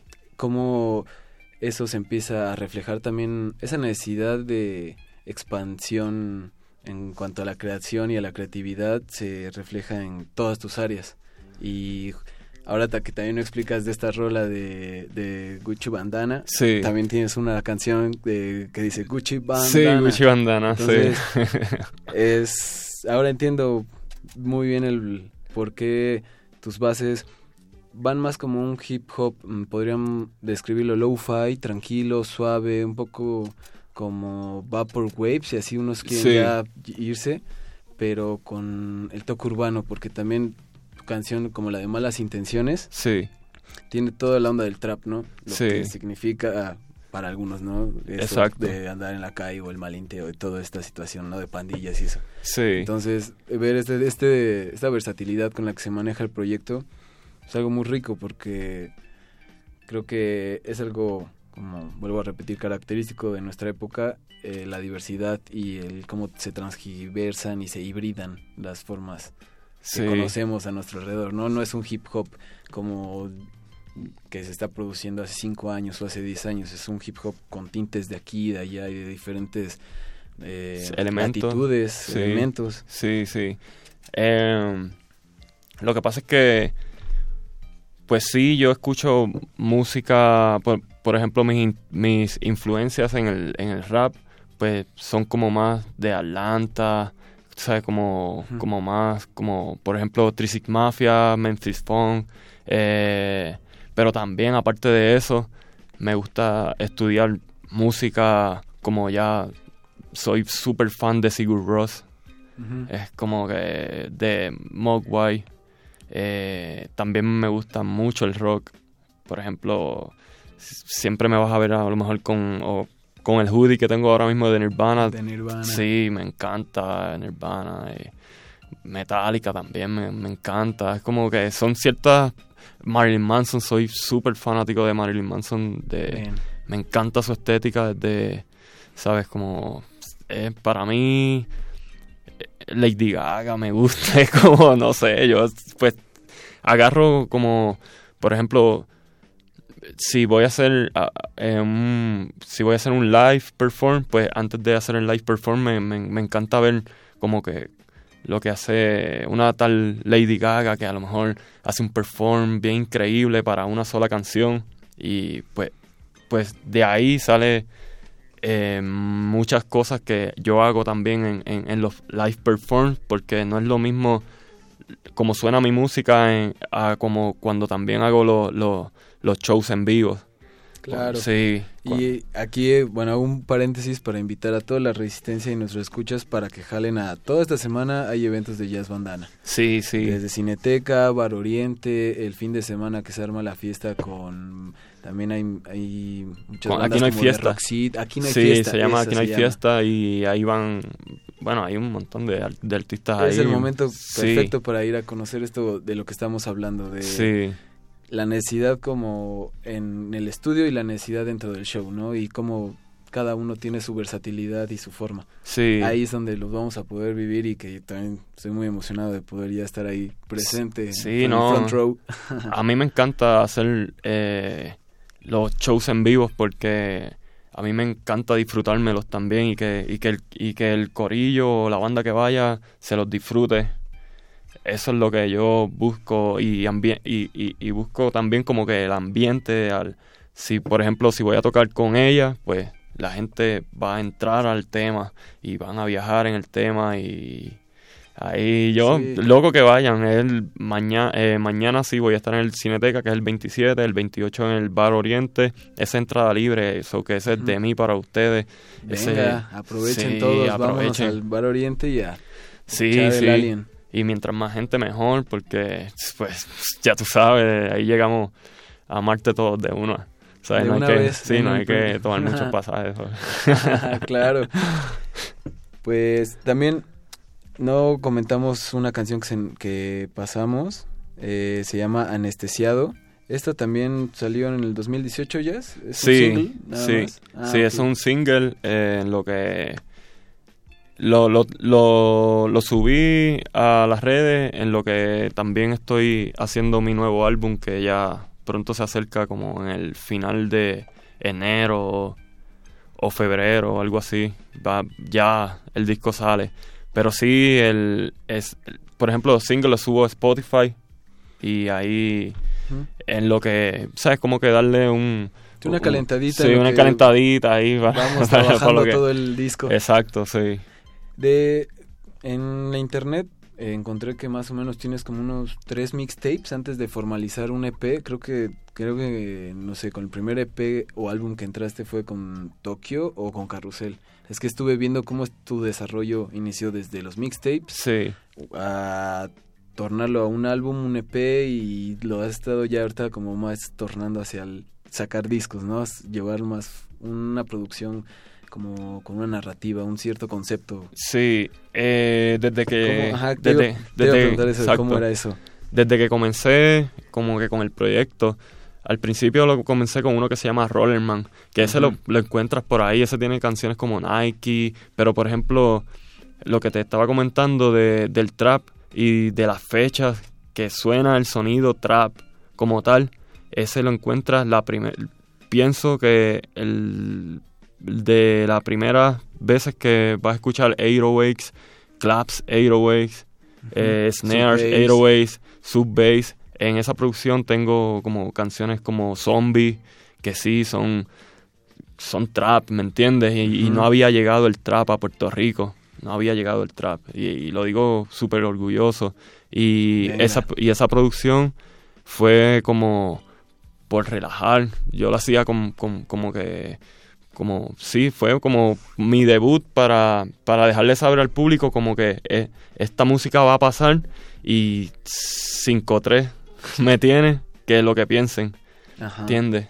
Y cuando empezaste esta producción de eh, bueno de bands y todo esto con este primer mixtape es cuando ya habías regresado de Los Ángeles sí cuando ya había regresado de Los Ángeles ahí fue que eh, comencé a hacer las producciones y entonces ya era la meta era eh, hacer una producción de 10 temas entonces ya el próximo ya el próximo álbum que es SKBLDR que es lo que tengo tatuado aquí pues ya entonces ahí entra el tema de tatuaje las bands, eh, eh, skate, eh, skateboarding, algo así también había. Sí, Soca Blader, oh, eh, sí. Oh, oh, yeah. sí, el rey del videojuego. Pues sí, como que pues tienen sus elementos también, el rey del videojuego también tiene todo 808s, eh, kicks 808s. Sí, todo este mundo sonoro. Sí. Y algo que también me gusta mucho es que te has quedado mucho con una, un estudio de producción que es Casa del Calor. Casa del Calor. Ellos ahorita, ¿qué son para ti? ¿Esto es tu, tu disquera, tu casa de producción o cómo, cómo es ahí la relación con... Saludos a todos los de Casa del Calor. Sí, lo que pasa es que Casa del Calor, eh, pues sí, es, mi, es como mi casa disquera, eh, porque en mi casa eh, hacía un calor exagerado, era como que cada vez que íbamos a grabar en el, en el estudio tenías que salirte del estudio cada vez que ibas a hacer un ritmo o algo, tienes que salirte del estudio porque hace un calor increíble. Mortal. Sí, no tenía aire acondicionado hasta, bueno, hasta hace como unos dos, tres años atrás que ya por lo menos, pues mira, tengo aire acondicionado. Ahora, sí. Pero sí, entonces pues así le, le, le puse como que casa del calor porque el que entra al estudio tiene que soportar el calor. También hay una canción, ¿no? creo que dedicada un poco para esa experiencia del sí, calor. Casa del calor, sí. Sí, es por eso que también surgía la intriga de qué era, si una casa productora, la disquera de jazz o, cómo, cómo giraba. Sí, Ahora le entiendo todo, de que sí es una casa de calor. Sí, es una casa verdaderamente que hace calor. que hace, que, es, exacto, que hacía, sí, porque mi casa era bien pequeña y así surgió ese, ese nombre, pero, pero entonces ya me fui con desde Rollerman hasta ahora mi último proyecto, todos 10 canciones, 10 canciones, 10 canciones, 10 canciones. Sí, exacto, y, y cada cada 10 canciones pues son es, es, un álbum pero con su concepto diferente como tipo película, ¿me entiendes? Va, que va. Pues vamos a adentrarnos a, a las canciones de estos álbums. ¿Y cuál te gustaría presentar ahora, Jazz? Eh, um, bye Bye, me, encanta esa canción, Bye Bye, es de mis favoritas también, ese video que, tomaste tiene todo el, toda esa esencia también de Bye Bye. Sí, ahí un saludo a Iria que también hizo, las tomas del video ahí. Gracias Iria, gracias, gracias. Pues quédense resistencia y conozcan más de la materia dura que trae el dios marciano, directo desde Puerto Rico, Jazz Bandana. Playlist.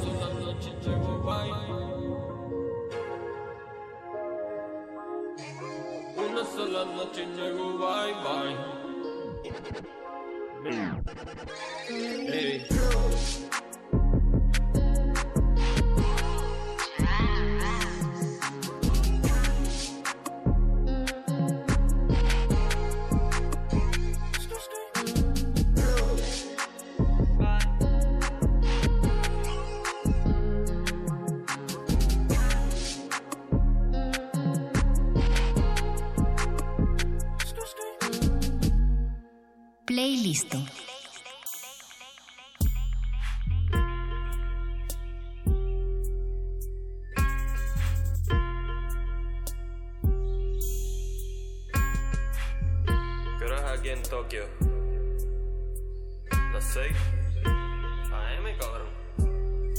Ah, es mi plan personal. Plan personal. Esto es plan personal. Plan personal. Es mi plan personal. Plan personal. Esto es plan personal. Plan personal. Yo tengo un plan personal. Me siento especial. Flow criminal. Legalize with a clan. Soca brown con el blond. Roller man por San Juan. Tengo swing, tengo swag. Con mi blond personal. Es mi blond personal. Blond personal. Tengo un plan personal. Blond personal. Es mi plan personal. Blond personal. Esto es blond personal. Blond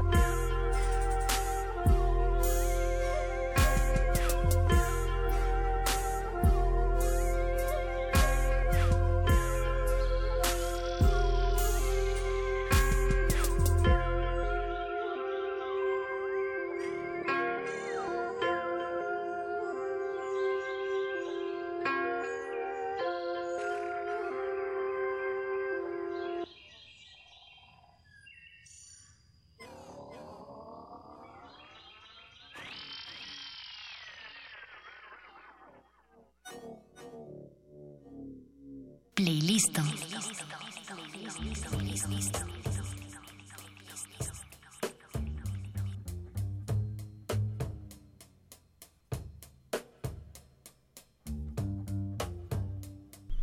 Regresamos a Playlisto con Jazz Bandana. Estamos muy felices en la Resistencia y en todo Radio UNAM de tenerte aquí. Yeah, gracias. No me canso de decirlo. no, yo tampoco me canso de decir que estoy súper agradecido y, y gracias por abrirme las puertas aquí, tú sabes. Venga. También eh, ahorita nos llamaron para preguntar sobre los datos de mañana, ahí en la Cineteca Nacional. Mañana el evento empieza a las 7, va a ser la presentación del DVD de Te Prometo Anarquía. Sí. Ah, y aunado con el show de Jazz Bandana. ¿Va a ser Sí. un live lo que traes o cómo va a ser tu formato? Sí, va a ser un, un set bastante como tipo concierto. Eh, va a ser como cada tema tiene su perform, so que tienen que ir a, a ver a verlo y con cada tema van a tripear porque es un perform, tú sabes. Perfecto. Entonces ya a las 9 de la noche es que creo que estamos pautados para, para hacer el, el, el concierto como tal, o sea, la música. Ah, ok. Sí. Perfecto. También una noticia triste es que ya los las entradas para este evento de la Cineteca se nos agotaron. Ah. Es lo más triste, Sí. pero tenemos toda la semana contigo. Sí, sí. Entonces, Bar Oriente Sí. y en Aquí no hay fiesta es donde también van a vivir el show más duro que ahorita van a encontrar allá en Puerto. Sí, Así en Bar. Oriente es entrada libre, eso que yo los invito a Vengan, todos. vengan, vamos Sí. todos ya. Sí, Sí. y entonces también voy a estar haciendo como que el, el- es- voy a hacerlo diferente, pero sí los temas que estaré presentando en el Cineteca, pues también van a escuchar muchos temas en el en el Bar Oriente. So que va a ser un ambiente súper cool. Siempre mis ambientes son cool cuando hago los shows. Todo el mundo es buena vibra. Música fresca Sí. para personas frescas. Exacto, exacto. Eso. Sí. Claro, entonces ya saben, Resistencia. Tomen nota o cualquier cosa, échenle una buscadita en Facebook y ahí va a aparecer. O en tus redes. Sí, mis redes, Jazz Bandana, en Instagram, en Facebook, en la, la página del fanpage me encuentran como J Bandana, Instagram Jazz Bandana, YouTube Jazz Bandana, eh, Twitter Jazz Bandana, Y Spotify, sí. Lo mejor es que en cualquier plataforma puedes llegar a conocer tu material, ¿no? YouTube Sí. tienes todos los mixtapes y discos ahí, en Spotify tienes todos tus álbums, el Sí, compilado. exacto. Entonces estamos, lo tienes todo a la mano. Sí, en. Spotify y también como que pues hay algunas cosas que eh, tiro en SoundCloud que porque yo empecé en SoundCloud, Sí. pero entonces ya cuando vi la movida que pues que obviamente pues Spotify podía ofrecer mejor, pues me cambié a Spotify y pero dejé sí sí dejé algunas exclusivas en SoundCloud. Pero pues sí en, en Spotify, vaya mejor Spotify. Sí, Y pero- ahí y navegamos. ahí navegamos. Vámonos todos a Sí. Spotify. A mí un mixtape eh, que me gusta mucho, se me olvida el nombre, pero la canción la tengo siempre en la mente, es la de 1, 2, 3. Ah, un, dos, tres, sí. Esa, esa canción fue un, como dos, tres, dale, baila, mami. tan sencilla, pero fue como ver una pieza minimal, así. Algo con- sencillo y concreto y con el mensaje necesario para lo que era el 1, 2, 3. Sí, sí. Entonces, ahí está, adelante, conozcan todo, todo lo que tiene Jazz Bandana para ustedes. No se van a arrepentir. Sí, para tengo nada. mucho, mucho, mucha música para, para, para que puedan escuchar. Ya son más, son casi 200, ¿no? Y algo de lo que hablábamos ahorita fuera de, del aire era como cada mixtape que es todo mm, un recuerdo, empieza a ser un ejercicio de recordar no todo lo que es eh, el momento o por lo que escribiste o las situaciones Sí. que pasaron. Algo que también se me hizo muy duro dentro de ahorita de lo que hablábamos de que ha vivido Jazz fue lo del huracán María. Ah, sí, Huracán María. Fue un, un punto y aparte que también dentro de lo que me decías para tu producción y para Sí. las formas que estabas trabajando, ¿no? Sí, bueno, de hecho yo quería, en esos momentos yo estaba ya como que escribiendo y ya tenía, tenía ya en mente hacer un, un álbum, pero como que hacerlo in- instrumento por, ¿sabes? Como instrumentos ya tocados acá, bajos acá, guitarra, pero entonces ahí nos cayeron cayó. dos huracanes encima y ya con María, eso fue El punto de quiebre. brutal. Sí, Sí, claro. Es como que ahí tuvimos que empezar como que de, de nuevo, ¿sabes? Como que de, de principio. y no teníamos luz. Nos quedamos Sí, sin luz sí. como seis meses nosotros acá. Porque otra gente pues su- sufrió también ya casi un año sin luz o, y sin agua. Y pues ya eso pues, pues, pues tuve que tener una pausa. Eso fue instantánea ahí. Y, pero sí, en las noches sin, sin luz, pues ya prendía mi vela y, y ya escribía. Nunca paré de escribir. Ahí tengo un montón de, de letras escritas que un Ahí día va a de venir esto. en el álbum también algo de sí, eso, entonces. sí, pero el próximo álbum es un tiempo récord que yo, se llama- es que yo le, yo le dije a, a, a Iria como que, eh, Iria, voy, voy a hacer un álbum eh, que sea desde la 1 hasta la 10 y, y que tú, lo tú le des play y no lo quieras quitar. Y de momento como, eso fue como hace tres, tres o dos meses atrás, me vino una musa exagerada y como en dos meses hice como 10 temas, algo así. Venga, Sí. tiempo récord, como dices. Sí, hice las, hice las pistas y hice, y ya cuando hacía la pista, eh, el beat, ahí rápido abrí el micrófono y, y, le, y le rapeaba.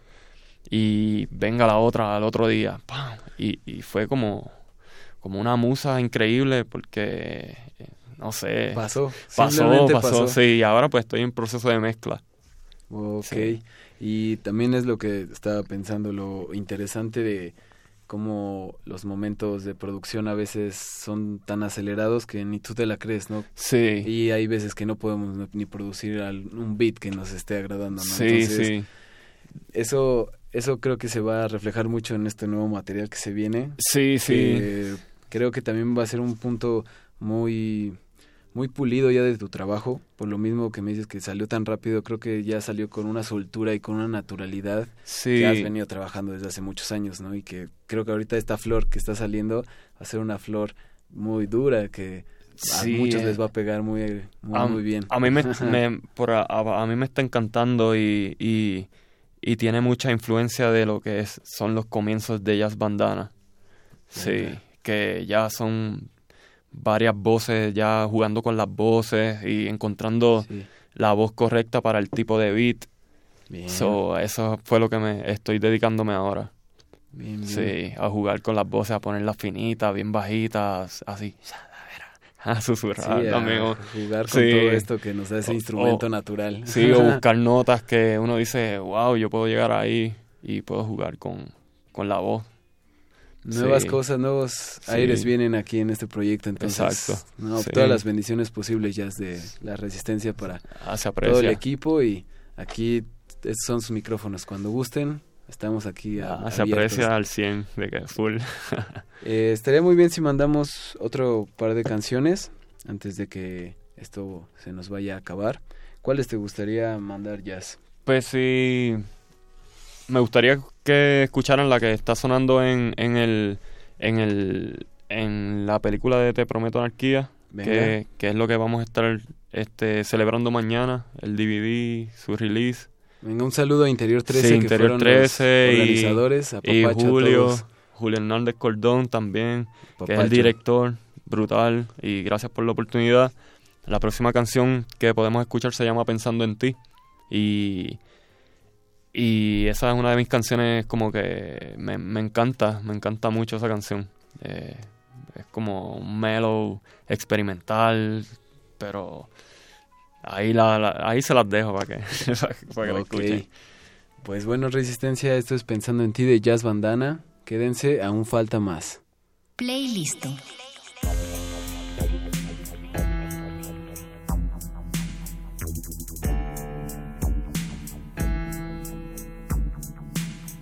Oh,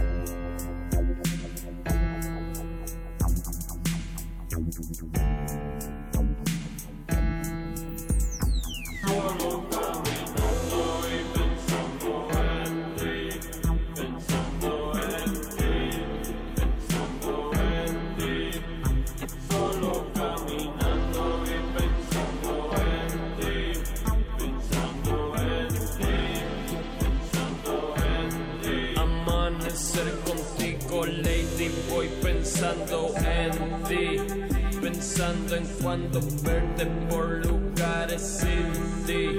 Ando solo caminando, en mi mente estás tú. Mi paisaje favorito es solo tú, solo tú. Caminando ti. Clandestino por el mundo, voy pensando en ti. Me paseo por tus curvas, son arte Gaudí. Eres óleo, te miro y al mirarlo pienso en ti.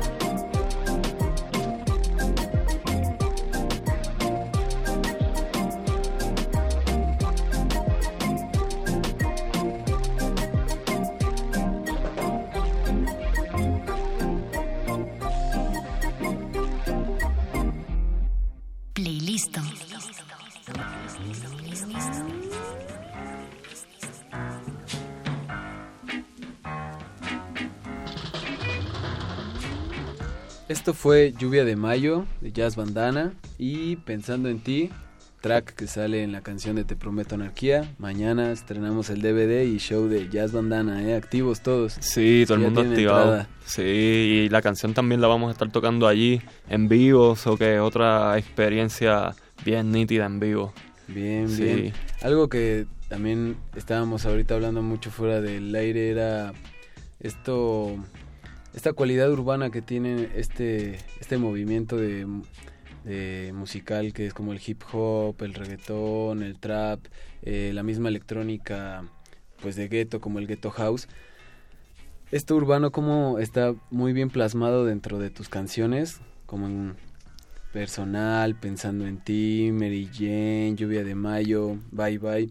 Sí. Es algo que, justamente va más allá también de algo musical, ¿no? Se vuelve un movimiento, algo también político. Entonces, aquí es algo que me gustaría que nos contaras de cómo tú, tú vives esto del urbano ahí en, tu música en Puerto Rico, sí. porque también de lo que hablamos al inicio de ti fue trap, ¿no? Y el trap pues es todo esto que, implica la calle, ¿no? Como la de malas intenciones que tienen ese tinte, pero un poquito ya más hibridado, lo siento, como que distorsionado un poco más al hip hop más que al trap, pero con esa misma esencia, ¿no? Sí, tiene toque. Me gustaría saber cómo Jazz Bandana maneja este lado como citando a, a esta Bad Yal, lo political rockstar, que yo encuentro mucho en tus canciones, pero me gustaría que se lo cuentes a toda nuestra resistencia también. Sí, pues cuando comenzó mi música, comenzó como, como rebelde. Sí, siempre he sido como, como este tipo de rebelde, eh, muchacho de la calle que, que pues, en vez de ir a, a la escuela, pues cortaba clases y se iba a patinar con sus amigos y... Dale flip, dale oli. Sí, exacto. Y siempre he estado en, la, en, en, esa situación, ¿me entiendes? Siempre he estado como que en la, en la calle patinando. Esa también es mucha influencia, eh, porque yo patino con, con, mi corillo, con mi cruz, eh, de varios años y años.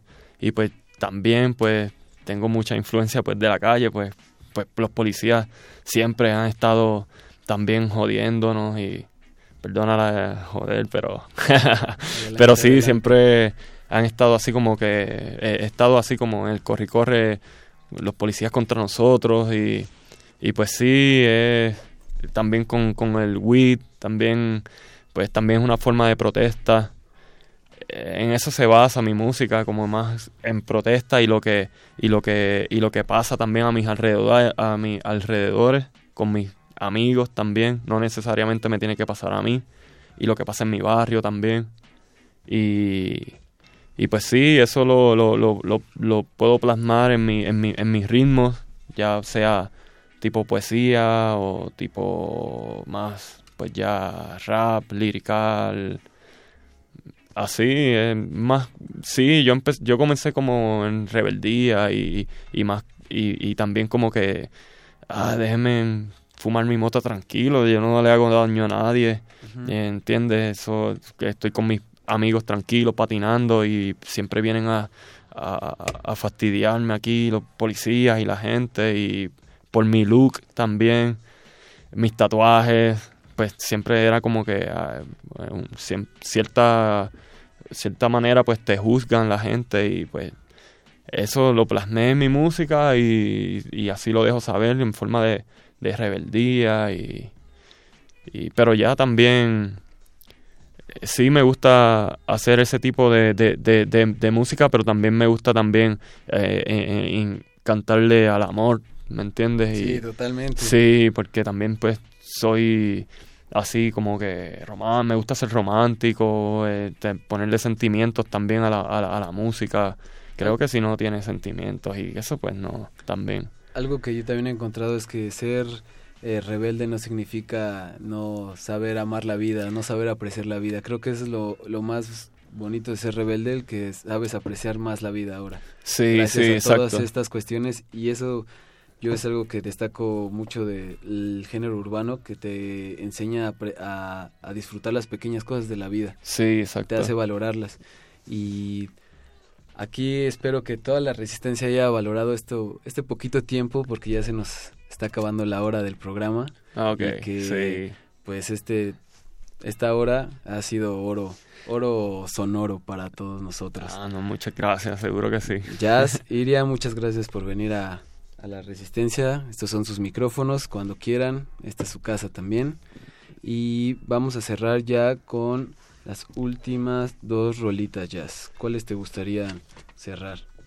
Eh, me gustaría tocar con ella y y la gloria, la gloria eh, eh, también sale en el, en el en la película de Te Prometo Anarquía. Venga. Y ese es un tema también que, que está súper cool en vivo. Todo el mundo termina como que en, en Marte, como decimos. Sí. Venga. Pues ya es momento de decir adiós. Muchas gracias a toda la resistencia que nos escuchó, a José Jesús Silva en los controles, a Eduardo Luis en la producción, a ti en especial, a Iria, a sí, muchas todos gracias. los involucrados en tu tour. Muchas gracias Interior 13 y no me queda más más que darte de nuevo las gracias de todo corazón por estar aquí. No, a ti se te agradece y, a, y al programa Resistencia, a todo, el Radio NAM, a todo el corillo también que está haciendo posible que, que me pueda mover por ahí, relax y, Un y saludo tocar. Un saludo a todos. toda la y, pandilla. Sí, y de corazón les agradezco. Eh, México me encanta y ya pienso volver ya. En unos varios meses me van a ver por ahí. Perfecto. Sí, y vayan a, y vayan a, a, a- a- los conciertos. De que vamos a estar 27, 28, 30. Estamos ahí. estaremos, ahí sí. estaremos todas las fechas ya. Las redes sociales, Jazz Bandana. Jazz Bandana en todos, En todo. en toda la Matrix ahí lo pueden Sí, encontrar. Spotify, de una. Venga, pues se quedan con estas dos últimas rolitas de jazz. Nos escuchamos hasta la próxima resistencia. Buenas noches.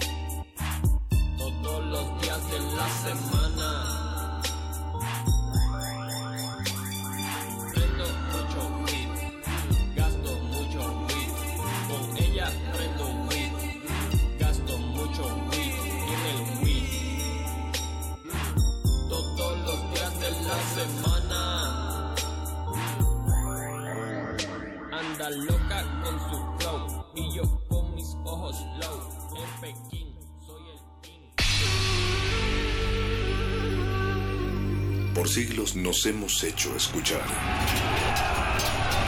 Nacimos como parte de esa inmensa mayoría. Hablar, Escuchar. debatir, proponer, cuestionar. Está en nuestra naturaleza. instrumentos de ciencia de nuestro Usamos el sonido porque atraviesa obstáculos. Muros, fronteras. Nosotros somos la resistencia.